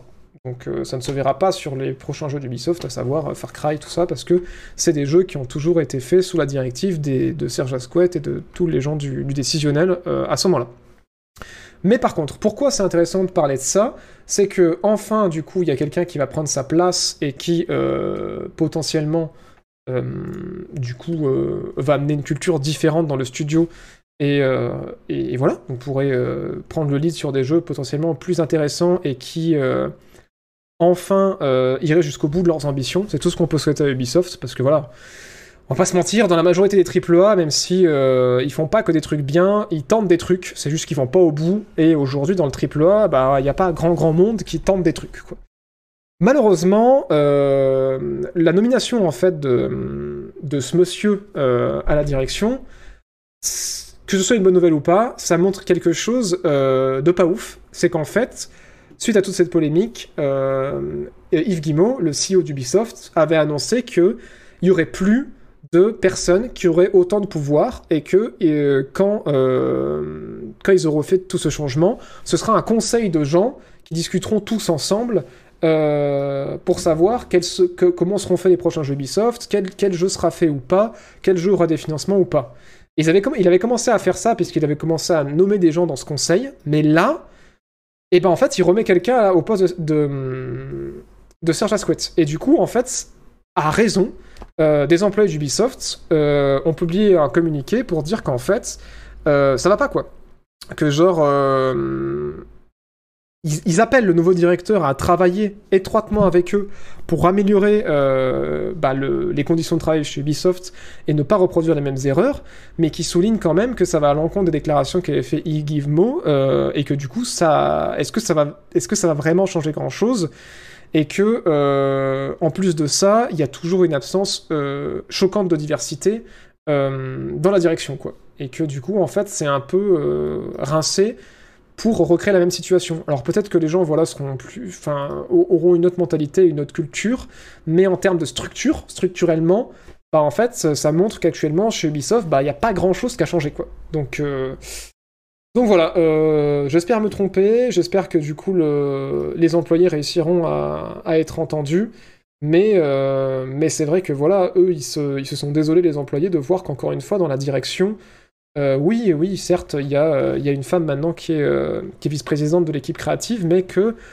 ben ouais, en fait, il y a, surtout, enfin, il y a, des gens qui ne viennent pas forcément de, de background si différent que ça, ou de culture si différente que ça, et que, ben, eux, ils sont méfiants, et je pense qu'ils ont raison de l'être, quoi. Voilà. Mais mais il y a du changement, et du coup, ce monsieur est euh, le nouveau visage euh, d'Ubisoft euh, Edition, qui du coup va prendre les décisions sur les jeux qui ne seront faits ou qui ne seront pas faits, ce qui sera annulé et ce qui sera gardé.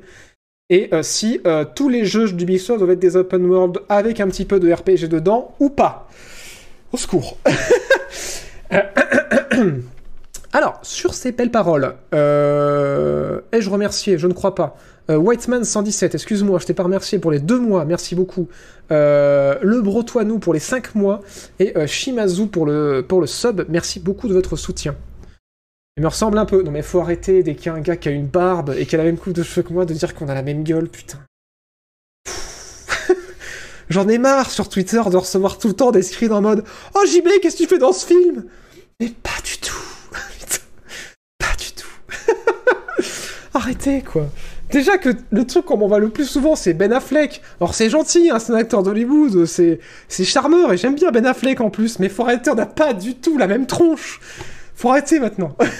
c'est identisant. Mais putain, JPP de vous, JPP de vous, au secours Bref, news suivante. euh, J'aurais une fin musicale parce que je l'avais coupé. Intéressant, on va parler de crunch. Euh, donc, si les gens qui se demandaient ce que c'était dans le crunch dans le chat tout à l'heure, je vous la fais bref.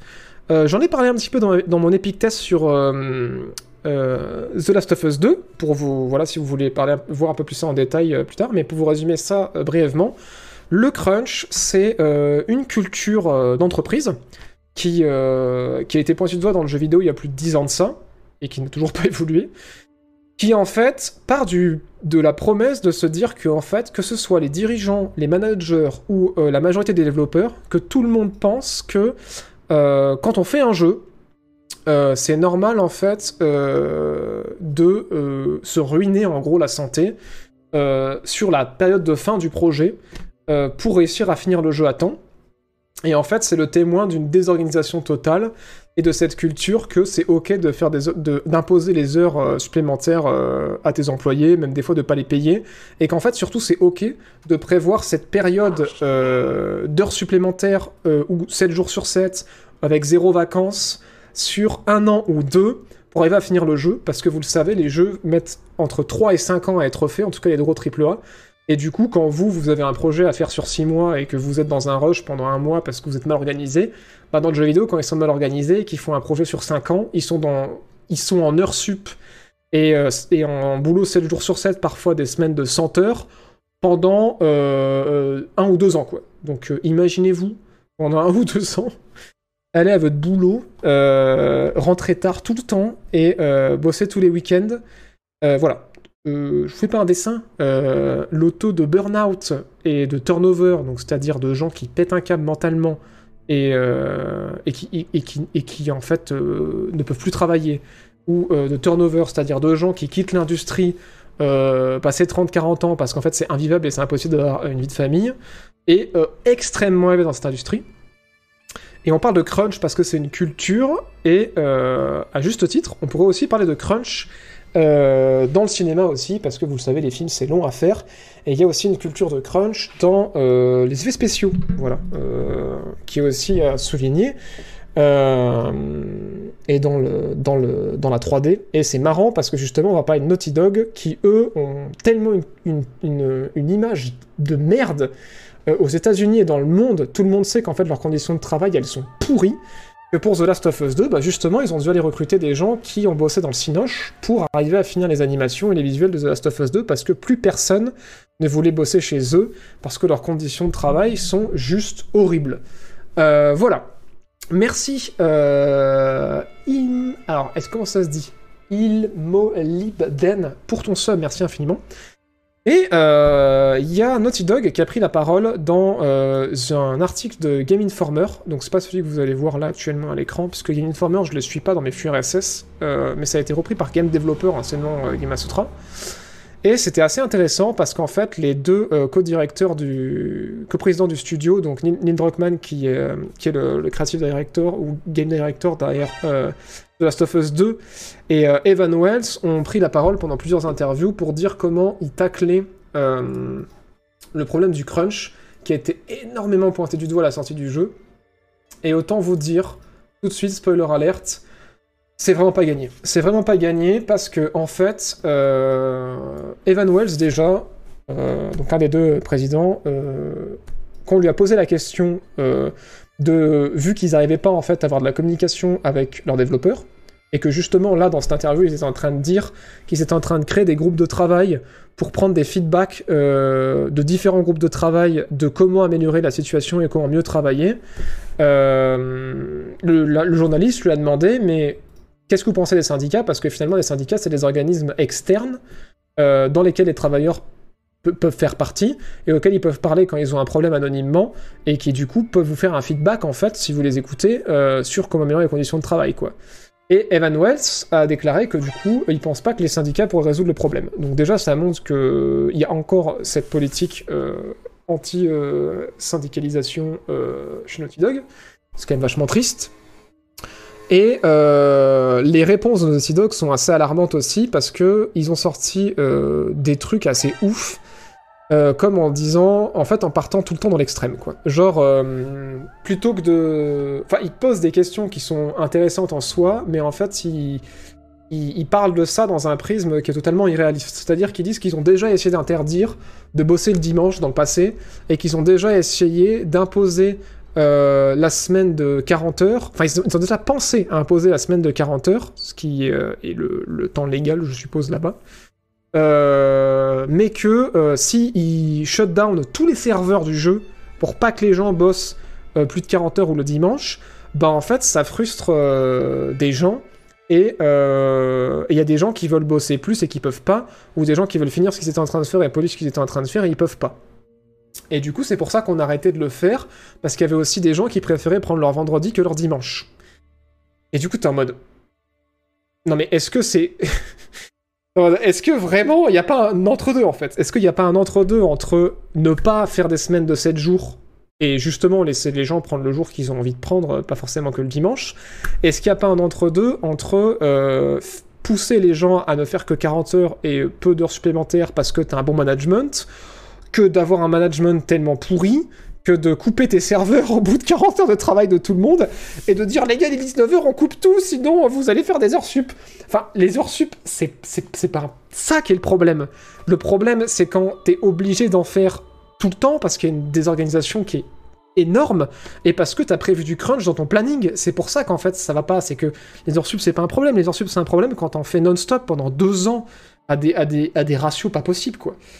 Donc bon, je me suis dit en lisant cette interview que euh, y avait du boulot et qu'en fait ils, descendaient pas en fait de leur tour d'ivoire quoi. Que eux, ils voyaient ça d'un point de vue de président et de directeur et qu'ils s'étaient comme chez Activision Blizzard pour euh, d'autres raisons, c'est-à-dire le harcèlement, ils sont complètement déconnectés euh, de ce qui se passe vraiment et d'en fait où est le problème. Et ce qui est incroyable, ce qui est incroyable, c'est que il y a un des deux gars, je crois que c'est Evan Wells, qui dit euh, oui, mais moi, euh, si j'en suis suis dans ma carrière, c'est parce que je me suis donné à fond euh, dans mon travail et, et point. Et du coup, ça veut dire quoi en fait? Ça veut dire que s'il y a des gens qui sont compétents et qui arrivent à faire un travail qui est bon, mais qui font pas d'heures sup, en fait, faut que tout le monde fasse des heures sup parce que ben toi, en fait, t'as eu besoin de faire des heures sup pour arriver où t'en es aujourd'hui, quoi. Genre c'est ça, c'est qu'il faut imposer à tout le monde s'il y en a un qui le fait. Enfin, c'est ça qui est trop bizarre, c'est que c'est- des, réflexions binaires qu'ils ont en mode, ben, soit on interdit les heures sup, soit tout le monde en fait. Mais en fait, il y a peut-être un juste milieu, quoi. Il y a peut-être moyen de protéger les, développeurs d'eux-mêmes, avoir un, bon planning, un bon management, une bonne euh, culture d'entreprise, et permettre aux gens de, de ouais, faire des heures supplémentaires quand ils ont envie d'avoir des thunes en plus, quand ils ont envie de, de travailler un peu plus sur le projet, mais d'être suffisamment bien organisé euh, pour ça. Et ce qui est hyper, hyper intéressant, euh, c'est que suite à ça, il y a euh, Kari Patel, euh, qui... Est-ce que c'est centré? C'est pas centré, je vais vous le centrer. Paf, voilà. Euh, qui est en fait la game director et la euh, senior narrative designer euh, chez Obsidian. Donc Obsidian, ce qu'on fait KOTOR 2, euh, Fallout New Vegas et qui dernièrement ont sorti The Outer Worlds, qui en fait, elle, tient à dire clairement que faut arrêter avec ça en fait. Faut arrêter de croire que parce que les gens ils sont passionnés, ils vont faire des heures supplémentaires et qu'en fait on leur empêche de travailler ou on leur, enfin, on, les bloque dans leur passion, parce qu'en fait c'est faux. Ça c'est une réflexion, et je trouve qu'elle a totalement raison, c'est une réflexion de directeur qui dit... euh, ah oui, mais en fait, moi, je veux pas empêcher les gens de travailler. Surtout que c'est dégueulasse parce qu'on sait en plus en background que Naughty Dogs ils cherchent des profils de gens qui sont euh, perfectionnistes parce que ils savent que c'est des gens qui vont crunch et qui voudront faire des sens supplémentaires parce qu'ils voudront pas sortir un truc qui marche pas. Et elle, elle a souligné un truc hyper cool, c'est qu'elle a rappelé qu'un dev qui crunch, euh, c'est pas forcément euh, un dev qui est passionné, c'est un dev en fait qui veut faire plus que les autres parce qu'en fait il veut prouver à ses patrons qu'il a vraiment la niaque, qu'il a vraiment envie. Donc en fait il est plus jugé sur ses capacités et sur son savoir-faire, il est jugé sur sa capacité à s'arracher à faire plein d'heures en fait. Et même s'il fait de la merde, on va se rendre compte qu'il reste là tous les soirs ou qu'il est et, et du coup bah on va dire ah ouais lui c'est bien ce qu'il fait, ce qui est, ce qui est débile parce que si tu es capable de faire autant que quelqu'un d'autre en moins de temps, c'est ridicule de récompenser la personne qui reste là plus longtemps alors qu'elle fait la même quantité de travail que toi, sauf qu'elle le fait moins vite, quoi. Enfin bref, toute, toute cette culture qui marche pas. Et elle, ce qu'elle souligne aussi, qui n'est jamais dit en fait dans tous ces trucs-là et qui est totalement vrai, c'est que quand t'as quelqu'un qui crunch, donc qui, sur tout un projet, euh, est en mode non mais c'est bon, euh, faut qu'on fasse des heures sup, moi je suis passionné, j'adore ce que je fais, euh, je veux rester là, je veux faire des trucs bien. Elle donne un super exemple d'un mec qui fait une quête et qui fait, qui reste là tous les week-ends, qui euh, reste là tous les soirs pendant une phase de développement pour implémenter euh, des quêtes qu'il a trop envie de voir dans le jeu et qui se dit va vraiment ajouter un truc en plus au jeu et ça va être trop bien. Il fait sa quête, il l'implémente, elle est dans le jeu. Il passe euh, un, jalon où ils en viennent à, une phase où ils doivent euh, le jeu, polish le jeu. Et là, les gens se rendent compte qu'en fait, ce mec-là, tout seul, il a fait une quête et que il va falloir que les artistes ils fassent des heures supplémentaires pour faire pour refaire tous les trucs qu'il a déplacés à l'arrache et qu'il faut où il faut refaire la lumière il va falloir changer les textures parce qu'en fait dans son truc qu'il a fait à l'arrache les textures elles se répètent qu'il va falloir embaucher toutes les équipes narratives qui vont aussi devoir faire des- des heures supplémentaires pour réécrire les quêtes parce qu'en fait lui il a fait son design mais il a pas du tout écrit les dialogues qu'il va falloir revoir le comportement des IA parce que du coup il a pris une IA qu'il a copiée pour faire sa quête et ouais elle marche en soi mais si un jour il joue à ça ça va être ultra buggé et que du coup, bah en fait, ça fait bosser des gens en plus qui avaient pas forcément envie et qui avaient bien fait leur taf parce qu'en en fait, on l'a laissé faire et que c'était pas prévu dans le planning, qu'il a fait plus, mais que c'était pas prévu. Et que du coup, un, ça met en retard le projet, deux, ça pousse des gens à crunch alors qu'ils avaient pas forcément envie ou qu'ils avaient pas forcément besoin. Et en plus de ça, ça crée une situation, et ça on entend souvent parler dans le crunch, euh, malaisante dans le studio. Parce que du coup, les gens qui font les heures supplémentaires pour ajouter ce genre de features, ils vont commencer à mal regarder les gens qui font pas les heures supplémentaires parce qu'ils font pas les heures supplémentaires. Et du coup, ça va créer un petit peu ce truc en mode, bah moi je suis passionné et pas toi. euh, et du coup, bah en fait, euh, si tu restes pas ce soir, bah le truc que moi je veux faire, je vais pas pouvoir le faire parce que j'ai besoin de toi, je vais devoir attendre que tu reviennes demain. Et d'un autre sens, les gens qui ne veulent pas faire de supplémentaires parce qu'en fait ils sont là pour faire leur taf, comme on dit de faire leur taf, et ben ils en ont marre en fait qu'à cause de ces gens-là, ils sont obligés de faire des heures sup et que si eux ils font pas le taf qu'ils doivent faire pour rattraper ce qui a été implémenté, et ben en fait le jeu va sortir quand même comme ça et du coup ils vont être crédités dans un jeu où il y a des quêtes où la narration elle est éclatée, où l'éclairage il est éclaté, où le NPC se comporte n'importe comment et on va leur dire tiens cette quête elle est buggée, euh, qu'est-ce que t'as foutu? Bah qu'est-ce que j'ai foutu? Moi j'ai fait mon taf mais ça c'était pas censé être dans le jeu. Et je trouve que c'est super important qu'il y ait des gens dans l'industrie qui parlent de ça et qui mettent ça en lumière parce que franchement Enfin, ouais, tout est là en fait. C'est en mode euh, déjà, euh, ça sert à rien pour le projet parce que ça sèche les gens et qu'on perd des seniors, on perd des leads, on perd des gens qui ont un savoir-faire parce qu'ils sont séchés après deux ans et qui quittent l'industrie, qui en ont plein le cul. Et en plus de ça, ça sort des jeux, mais qui sont, mais ouais, qui sont mal finis parce que qui Boris t'a demandé d'implémenter un truc quand c'est pas prévu? Si il y a des gens qui ont des idées, faut qu'ils en parlent au meeting, faut que du coup on voit si c'est validé et qu'ensuite d'ailleurs on prévoit le planning en fonction, mais que ce soit pas en mode bah tout le monde fait son truc dans son coin et à la toute fin, euh, en fait, on se rend compte qu'il n'y a rien qui marche parce que tout le monde a fait les trucs dans son coin et que tout le monde doit cruncher comme des porcs pour réparer tout ce qui n'était pas prévu et qui est en plus, quoi. Donc oui, Cyberpunk, évidemment, évidemment. Sur Cyberpunk, je suis persuadé que ça s'est passé pareil, quoi. Et, euh, voilà. Et du coup, c'est euh, terrible et franchement, euh, c'est trop bien que Gary Patel en ait parlé parce que on manquait de témoignages dans ce qui allait dans ce sens-là et que c'est bien beau quand nous on en parle venant d'autres industries ou d'autres milieux ou en imaginant ce genre de solution, mais quand on voit des gens de l'industrie qui confirment que ouais, ouais en fait ça peut marcher autrement et pourquoi ça marche pas comme ça et pourquoi faut arrêter, bah ça fait du bien quoi. Ça fait du bien de dire putain, euh, ouais en fait il existe une autre façon de faire et voilà pourquoi cette façon de faire en plus ça ne marche pas quoi. Bordel Boris Tu définis Cyberpunk là? Non on parle de The, on parle de, de The Last of Us. Mais vous savez il y a eu un crunch horrible sur Cyberpunk donc on peut parler ça dans Cyberpunk. On peut parler ça dans beaucoup trop d'autres jeux malheureusement. Malheureusement. Et euh, il y a une news qui était intéressante aussi pour souligner que ouais, euh, chez Outer Worlds, ça a l'air de, Outer Worlds, ça a l'air de mieux se passer chez Obsidian, mais il y a aussi une autre méga grosse boîte en fait. Euh, la troisième plus grosse boîte du monde derrière euh, NetEase et Tencent, c'est Nintendo. Et, et ouais, en fait, Nintendo, il y a zéro crunch. Donc, est-ce que les jeux Nintendo, c'est de la merde? Est-ce que les jeux Nintendo, ils sortent buggés? Est-ce que les jeux Nintendo, ils sortent mal designés? Non.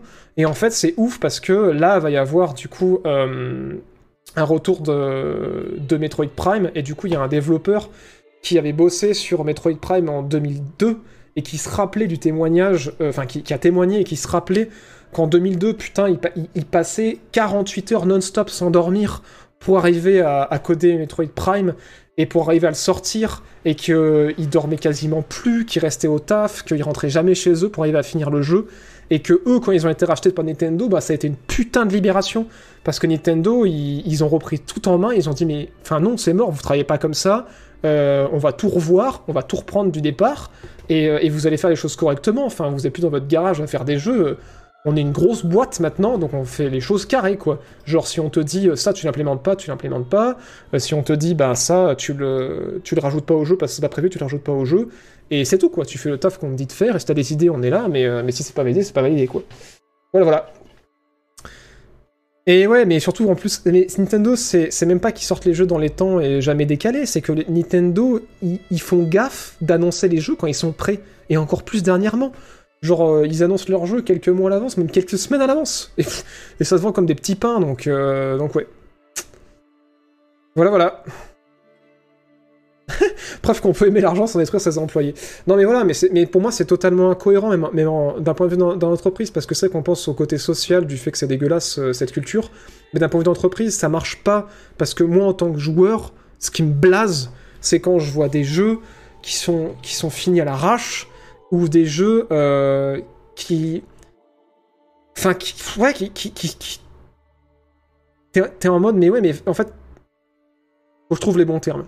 En fait, ça me blase en tant que joueur, je joue avec des jeux qui sont finis euh, à la truelle, et ça me blase en tant que joueur quand je vois que on galère à avoir des jeux euh, plus matures. Plus matures en termes de design, plus matures en termes de gameplay, plus matures en termes de narration, plus matures en fait à tous les niveaux de ce qui peut être fait dans un jeu vidéo. Et pourquoi? Parce qu'en fait, on sait que, bah ouais, on crame les devs, et que du coup, bah, il y a un savoir-faire qui se perd, et qu'en fait, bah, ça impacte le média, quoi. Et que du coup, en tant qu'entreprise, comment tu peux te dire, bah en fait, si ma moyenne d'âge, euh, c'est toujours une trentaine d'années dans la boîte, c'est ok? Ah non, en fait, c'est pas ok, mon gars. Enfin, genre, euh, on n'a pas eu God of War parce que euh, parce que il y avait une moyenne d'âge de, de, de 20 piges dans, dans le studio. Non, non, en fait, c'est pas possible. Y a un moment, il, faut arrêter, euh, il faut arrêter ça, quoi. Faut, faut, arriver à garder un savoir-faire et dans ces conditions-là, tu gardes personne, quoi. Donc c'est pour ça, quoi, je comprends pas. Je comprends pas. Quand on voit le travail de cochon de CD Projekt dans la release du jeu, ça fout la rage. Non, mais ouais, ouais, c'est ouf. hein. Tu parles de Ubisoft, là Non, mais je parle de toute l'industrie, hein. Je parle de toute l'industrie, hein. C'est euh, terrible, hein. Excuse-moi, euh, Commandant euh, Blee, j'ai pas répondu, mais non, j'ai pas vu Project Magnum. Ça fait deux fois que tu me demandes deux ou trois fois et j'ai pas vu. Du tout, faut que je check. Les jeux aseptisés qui parlent en sincérité, peaufinage et intérêt, mais juste en maturité même, tu vois. En termes de peaufinage, après, tu pourras toujours dire c'est une question d'organisation, même si on va pas se mentir. Euh, quelqu'un qui est dans l'industrie depuis 10 ou 20 ans, il va bosser quand même plus vite que quelqu'un qui vient de débarquer. hein. C'est malheureux, mais, euh, mais c'est vrai, quoi. Donc, euh, ouais, les seniors, ils bossent plus vite, et ils ont un savoir-faire et une expertise et une maturité que quand tu débarques dans l'industrie, t'as pas. Et c'est normal. Mais ça, faudra en prendre conscience, quoi. Enfin bon. Bonsoir, soyez d'arrivée, bienvenue à vous. Euh, voilà, ça me semblait important de, parler un peu de ça parce que c'est vrai que dans le crunch, on n'a pas toujours ce genre de témoignage et euh, c'est toujours intéressant. Enfin, j'a- j'a- j'apprécie quand j'arrive à vous mettre en parallèle euh, ce genre de choses et, euh, et montrer qu'en fait, non, il y a des grosses boîtes qui savent faire quoi. Et il y a des boîtes où ça se passe bien, donc c'est pas la seule solution quoi. Cruncher, ça fait pas forcément un bon jeu quoi. Voilà, voilà. Est-ce- Qu'est-ce que tu penses de Warframe et de leur dev? Euh, Du coup, je ne suis pas, du tout au courant de comment ça se passe sur Warframe. Euh, non, j'ai pas parlé de Sable. On a fait, euh, on, couvre surtout le gros de l'actu là actuellement. Euh, et effectivement, Sable sort bientôt. J'espère que ce sera bien. J'ai des doutes au vu des premiers gameplays que j'ai vus, mais je croise les doigts. Autre news. Fallout 76. Or, c'est une news que j'ai mis, mais juste pour la blague. Parce que j'avais dit que que les grosses news, mais celle-là elle me faisait quand même rire. Fallout 76 euh, voit partir euh, son project lead, donc le monsieur qui dirige tout le projet, euh, s'en va. Mais euh, stay tuned À rester connecté, euh, ne- tout va bien. Le dirigeant du projet s'en va, mais tout va bien Fallout 76, euh, on s'en occupe. On n'a pas juste pris la caisse et on s'est barré. tout va bien, tout va bien. Euh, il va chercher d'autres opportunités, mais, euh, mais le jeu va très bien. Encore vivant, toujours debout, voilà. Bref, on va arrêter de, tirer sur l'ambulance parce que ça fait de la peine quand même. Avant-dernière news, et là vous allez me regarder, sauf euh, nos amis les boomers du chat, vous allez me regarder avec des grands yeux en mode euh, qu'est-ce que c'est que ça? Oui, euh, il y a eu du nouveau pour Jagged Alliance, et là vous êtes en mode Jagged quoi? Ou alors il faut que je fasse une, une, voix de jeune. Qu'est-ce qu'on pourrait dire comme langage de. Qu'est-ce qu'est-ce- que, qu'est-ce qui se passe dans le 15-18 aujourd'hui? Quel est le. Quel serait le. une, bonne euh, caricature de- d'un jour de Fortnite bien sûr, heureusement. Pas tout le 15-18 ne joue à Fortnite par pitié. Euh. Je propose le chat. Euh... Jagged Ho? Qu'est-ce qu'est-ce que c'est? Voilà. Qu'est-ce que c'est peut-être? Alors, Jagged Alliance 3, euh, c'est un XCOM-like. Ça fait environ, à vue de nez, 2-3 millénaires qu'on n'avait pas eu de Jagged Alliance. Et, euh, et bah ça y est, c'est bon, c'est officiel, il y a une suite. Alors du coup, on a un trailer en CGI dont on s'en fout, avec un russe euh, dans un pays chaud qui tire sur des gens. Mais voilà à quoi ça va ressembler. Euh, ça va être du XCOM. Si vous aimez XCOM, vous êtes probablement très content. Si vous en avez rien à foutre d'XCOM et vous savez même pas ce que c'est Jagged Alliance, vous êtes certainement en mode Next ou Raph, mais euh, une voix qui mue. Qu'est-ce que c'est Jagged Alliance, Baptiste Merci, c'est centré, c'est centré. C'est fait pour qui déjà? C'est fait pour les boomers Mais en vrai, ça, ça peut être cool. Euh, moi, je suis juste sceptique sur euh, qu'est-ce que ça va apporter de plus par rapport à ce qu'XCOM fait déjà, et euh, qu'est-ce que ça va être l'univers et, et narrativement, parce que voilà, il y, y a des petits écrans de recrutement, de dialogue, de sélection, de préparation qui m'ont l'air très très cool tactiquement, mais, euh, mais à voir, voilà. En tout cas, voilà, Jagged Alliance vivant, Jagged Alliance 3 annoncé, Jagged Alliance c'est maintenant. XCOM like, où est-ce qu'on préco? On préco nulle part Vous allez poser cette carte bleue au sol maintenant Voilà, voilà. Fait par. Euh, édité par THQ Nordic et fait par Aimimont. Aimimont Comment ça se prononce? Aemimont Games. Voilà, voilà. Donc ça pourrait être euh, très très cool. Est-ce qu'on peut faire le jeu en stealth? Aucune foutue idée parce qu'on a très peu d'infos pour le moment. Je pense que les joueurs qui ont aussi un rôle à avoir sur ce sujet parce que je pense qu'un dev qui se prend des insultes, des insultes euh, pour cause que le jeu est retardé, bah ça donnait envie de finir le jeu le plus rapidement possible. Mais totalement J'en parle dans la vidéo Cyberpunk euh, Beluga Gaming, je le dis euh, dans cette vidéo-là, oui en fait, pire que la pression des actionnaires, c'est les joueurs. Parce qu'il y en a qui ont d'autre à foutre que d'insulter les joueurs, les, les développeurs les menacer de mort s'ils sortent pas le jeu à la date qu'ils ont annoncé parce qu'on a marre que le jeu soit repoussé. Et après, qui c'est qui va être là à chialer en mode Eh, ça marche pas, c'est pas optimisé, le jeu il est nul Bah les mêmes gros cons qui vont menacer de mort les développeurs sur internet parce que le jeu il sort pas quand il est annoncé. Non mais mec, y a pas assez de jeux aujourd'hui, je sais pas, prends le Game Pass, ça coûte 10 balles par mois, y a 200 jeux par mois à faire. T'as pas de choses à foutre quoi, genre, euh, enfin... enfin bref. Un autre débat. Est-ce que c'est sur le Game Pass? Aucune idée. Euh, J'ai pas vu passer, mais je crois pas. Hein. Je crois pas. Je crois pas que c'est sur le Game Pass. Il me semble pas.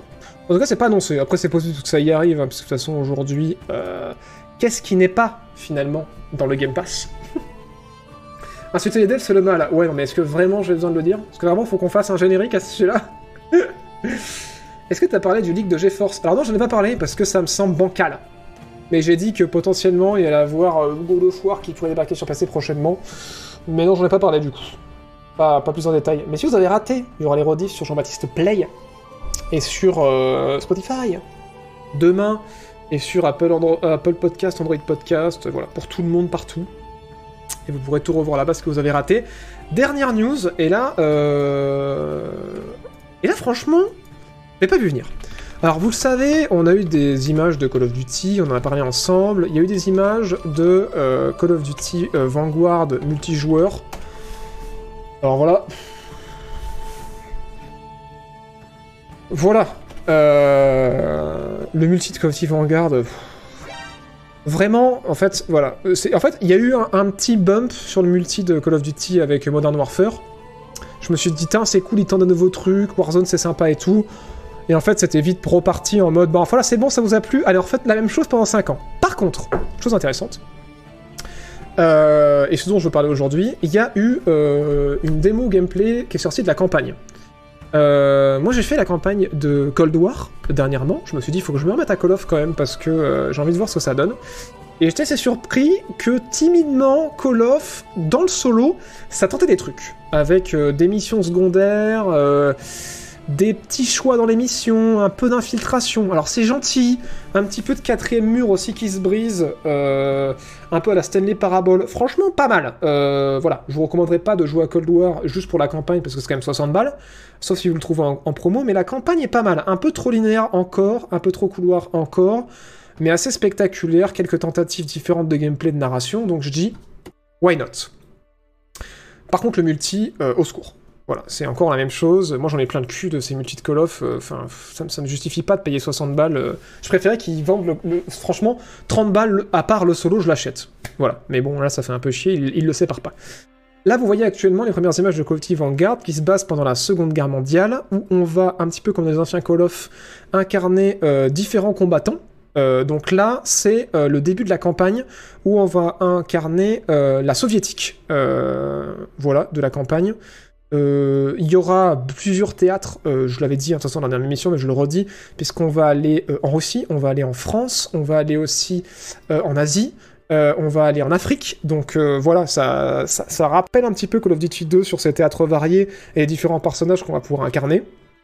Et honnêtement, il y a un truc qui m'a euh, un peu chagriné euh, sur euh, ce Duty Vanguard, c'est que euh, on est loin de la volonté de, de l'au- de l'authenticité historique. Enfin, de l'authenticité. dire, Oui, c'est ça, de la de l'authenticité de, de Call of Duty, parce que vous allez le voir que euh, il y a des armes et des véhicules qui n'ont rien à faire à la date où est censée se passer la mission mais c'est parce que voilà, en fait, il y a le multijoueur derrière et qu'en en fait, ils font le multijoueur, ils font les armes euh, de l'époque, ils mélangent tout. Et à la fin, je pense quand ils font le solo, ils disent bon, mais quelle arme là? Ils posent cette arme là sans se demander si elle était euh, vraiment là à cet endroit-là, à ce moment-là. Bref, ça c'est con, mais par contre, là où Call of Duty sont très très forts, ça ne peut pas leur enlever, c'est pas forcément pour euh, raconter vraiment ce qu'était la guerre, ça on ira plutôt voir du côté de Brother in Arms, mais par contre du côté spectaculaire et immersif, et euh, de voilà, ces, shooters, on va pas se mentir, assez linéaires quand même, euh, qui sont spectaculaires et qui sont toujours assez cool à jouer. Et ben, j'avais été assez refroidi par World War 2, que j'avais pas trouvé si ouf que ça, j'avais plus mal aimé Cold War, mais là ce que je vois de Vanguard, ça me fait me dire, hmm, ça pourrait être pas mal, parce qu'on voit de l'infiltration, euh, il y a des phases d'escalade à la première personne, il y a une volonté de faire quelque chose de différent, il y a des environnements, vous allez voir après, qui vont être plus ouverts, euh, une plus grande liberté d'approche, un choix potentiellement entre y aller comme un bourrin ou, euh, y aller en mode infiltration, et surtout narrativement ça a l'air cool, et en termes d'ambiance ça a l'air cool. Je vais vous mettre un petit peu de son, pour que vous voyez un petit peu comment ça s'entend.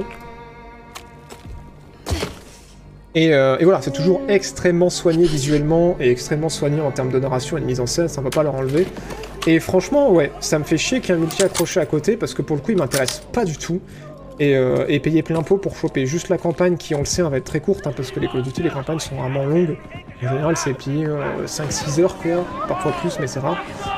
Et franchement, ouais, ça m'a fait me dire, putain, euh, ça fait envie, quoi. Ça fait envie. Euh, on passe un peu toute cette séquence. euh, de sniping. On a vu de l'infiltration pour montrer plusieurs séquences un peu différentes. Puisqu'après, bon, c'est la guerre. Mais euh, il y a des phases, voilà, des, des environnements euh, un peu différents comme celui-ci, ou euh, qui sont un peu plus ouverts, avec un choix d'approche un, petit peu différent de, de ce qu'on a l'habitude dans un Call of. Donc ça c'est cool aussi, ça varie un peu le gameplay. Mais voilà, ça va être de la grosse production. si vous cherchez quelque chose d'original, passez votre chemin. Mais franchement, ça fait plaisir de, les- voir essayer timidement sur quelques rares mécaniques, de faire un truc un peu différent. Et, euh, du coup, ouais, moi ça me fait juste chier que ça soit pas vendu séparément. Mais, euh, mais oui, franchement, ça a l'air cool. Ça a l'air cool. En plus, euh, il y, a un- passage de flashback un peu après. On revient une heure avant en fait les événements que vous venez de voir. Euh, bon, je vais pas tout vous spoil, j'avance un peu, mais, juste pour vous montrer en termes de en termes de mise en scène, voilà, ça se pose là quoi. Euh, c'est cool quand même quoi. C'est du grand cinéma, c'est du gros blockbuster, euh, c'est Hollywood, mais euh, mais voilà, c'est épique quoi. C'est un peu, un peu comme pour Uncharted ou ces jeux-là. ouais, c'est, t'y vas pour le spectacle. Et là, j'avoue que si c'était pas aussi cher, franchement, ce serait. J'irais, j'irais un peu plus vite vers les Call of quoi. Mais voilà, ça peut être cool. Ça peut être cool. On va baisser un peu le son, je pense que c'est un peu fort. Voilà. Donc voilà, et c'est ce qui va clore euh, cette émission extraordinaire sur ces belles images du prochain Call of Duty qui, on l'espère, sera bien, mais, euh, mais bon, au pire, il y aura une campagne qui sera cool. Peut-être bon acheter pas en promo. Voilà, voilà. Assassin's Creed of Duty. Le recul MDR. à quand une vidéo sur les codes? Bah franchement, je me tâte à, faire un epic test sur celui-là, tu vois. Je me dis, bon, ça, ça veut dire me farcir le multijoueur pour donner mon avis sur la totalité du jeu. Je suis pas méga chaud, mais, euh, mais bon, pourquoi pas en vrai. Pas. Ça pourrait être l'occasion de parler un peu des Call of de manière générale ces dernières années et de, vous donner un avis euh, éclairé sur ce Call of Duty. euh, voilà. Mais ouais, c'est cool, hein. ça a l'air pas mal en tout cas. C'est très cinématique, c'est très linéaire, faut aimer. Mais, euh... mais voilà. On finit la séquence, et après je passe au générique. C'est quand même cool. J'aime beaucoup le son. Il y a un design aussi qui est assez ouf, et les musiques aussi. Vas-y, Jaline Vas-y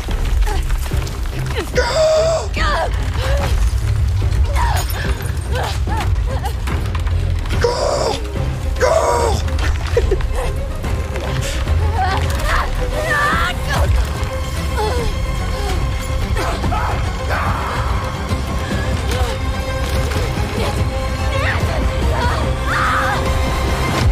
Et voilà.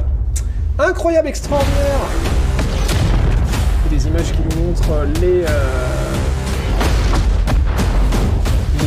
prochains théâtres. Et voilà Code Vanguard. Bon alors qu'en pense le chat finalement euh, Saucé pour une promo, pas saucé du tout. euh, Qu'est-ce que... Oui, non. Oui, non, bof. Alors attendez, je vais lancer mon générique. Euh, J'en profite aussi pour vous remercier pour votre soutien. Euh... Tac. Euh, je vais essayer de tout faire en même temps. Je vais y arriver. Générique, ne partez pas tout de suite, on va aller raid quelqu'un. Ça fera plaisir aux streamers ou à la streameuse qu'on va aller raid. Sur ce, je vous dis à mercredi prochain 18h pour le prochain stream. Merci à tous ceux qui cliqueront au-dessus pour rejoindre le raid. Merci pour elle, je vous fais des bisous. Les rediffusions sur Baptiste Play et en podcast, je l'ai déjà dit. Et sinon, vous le savez. Je vous donne rendez-vous. Au prochain. Show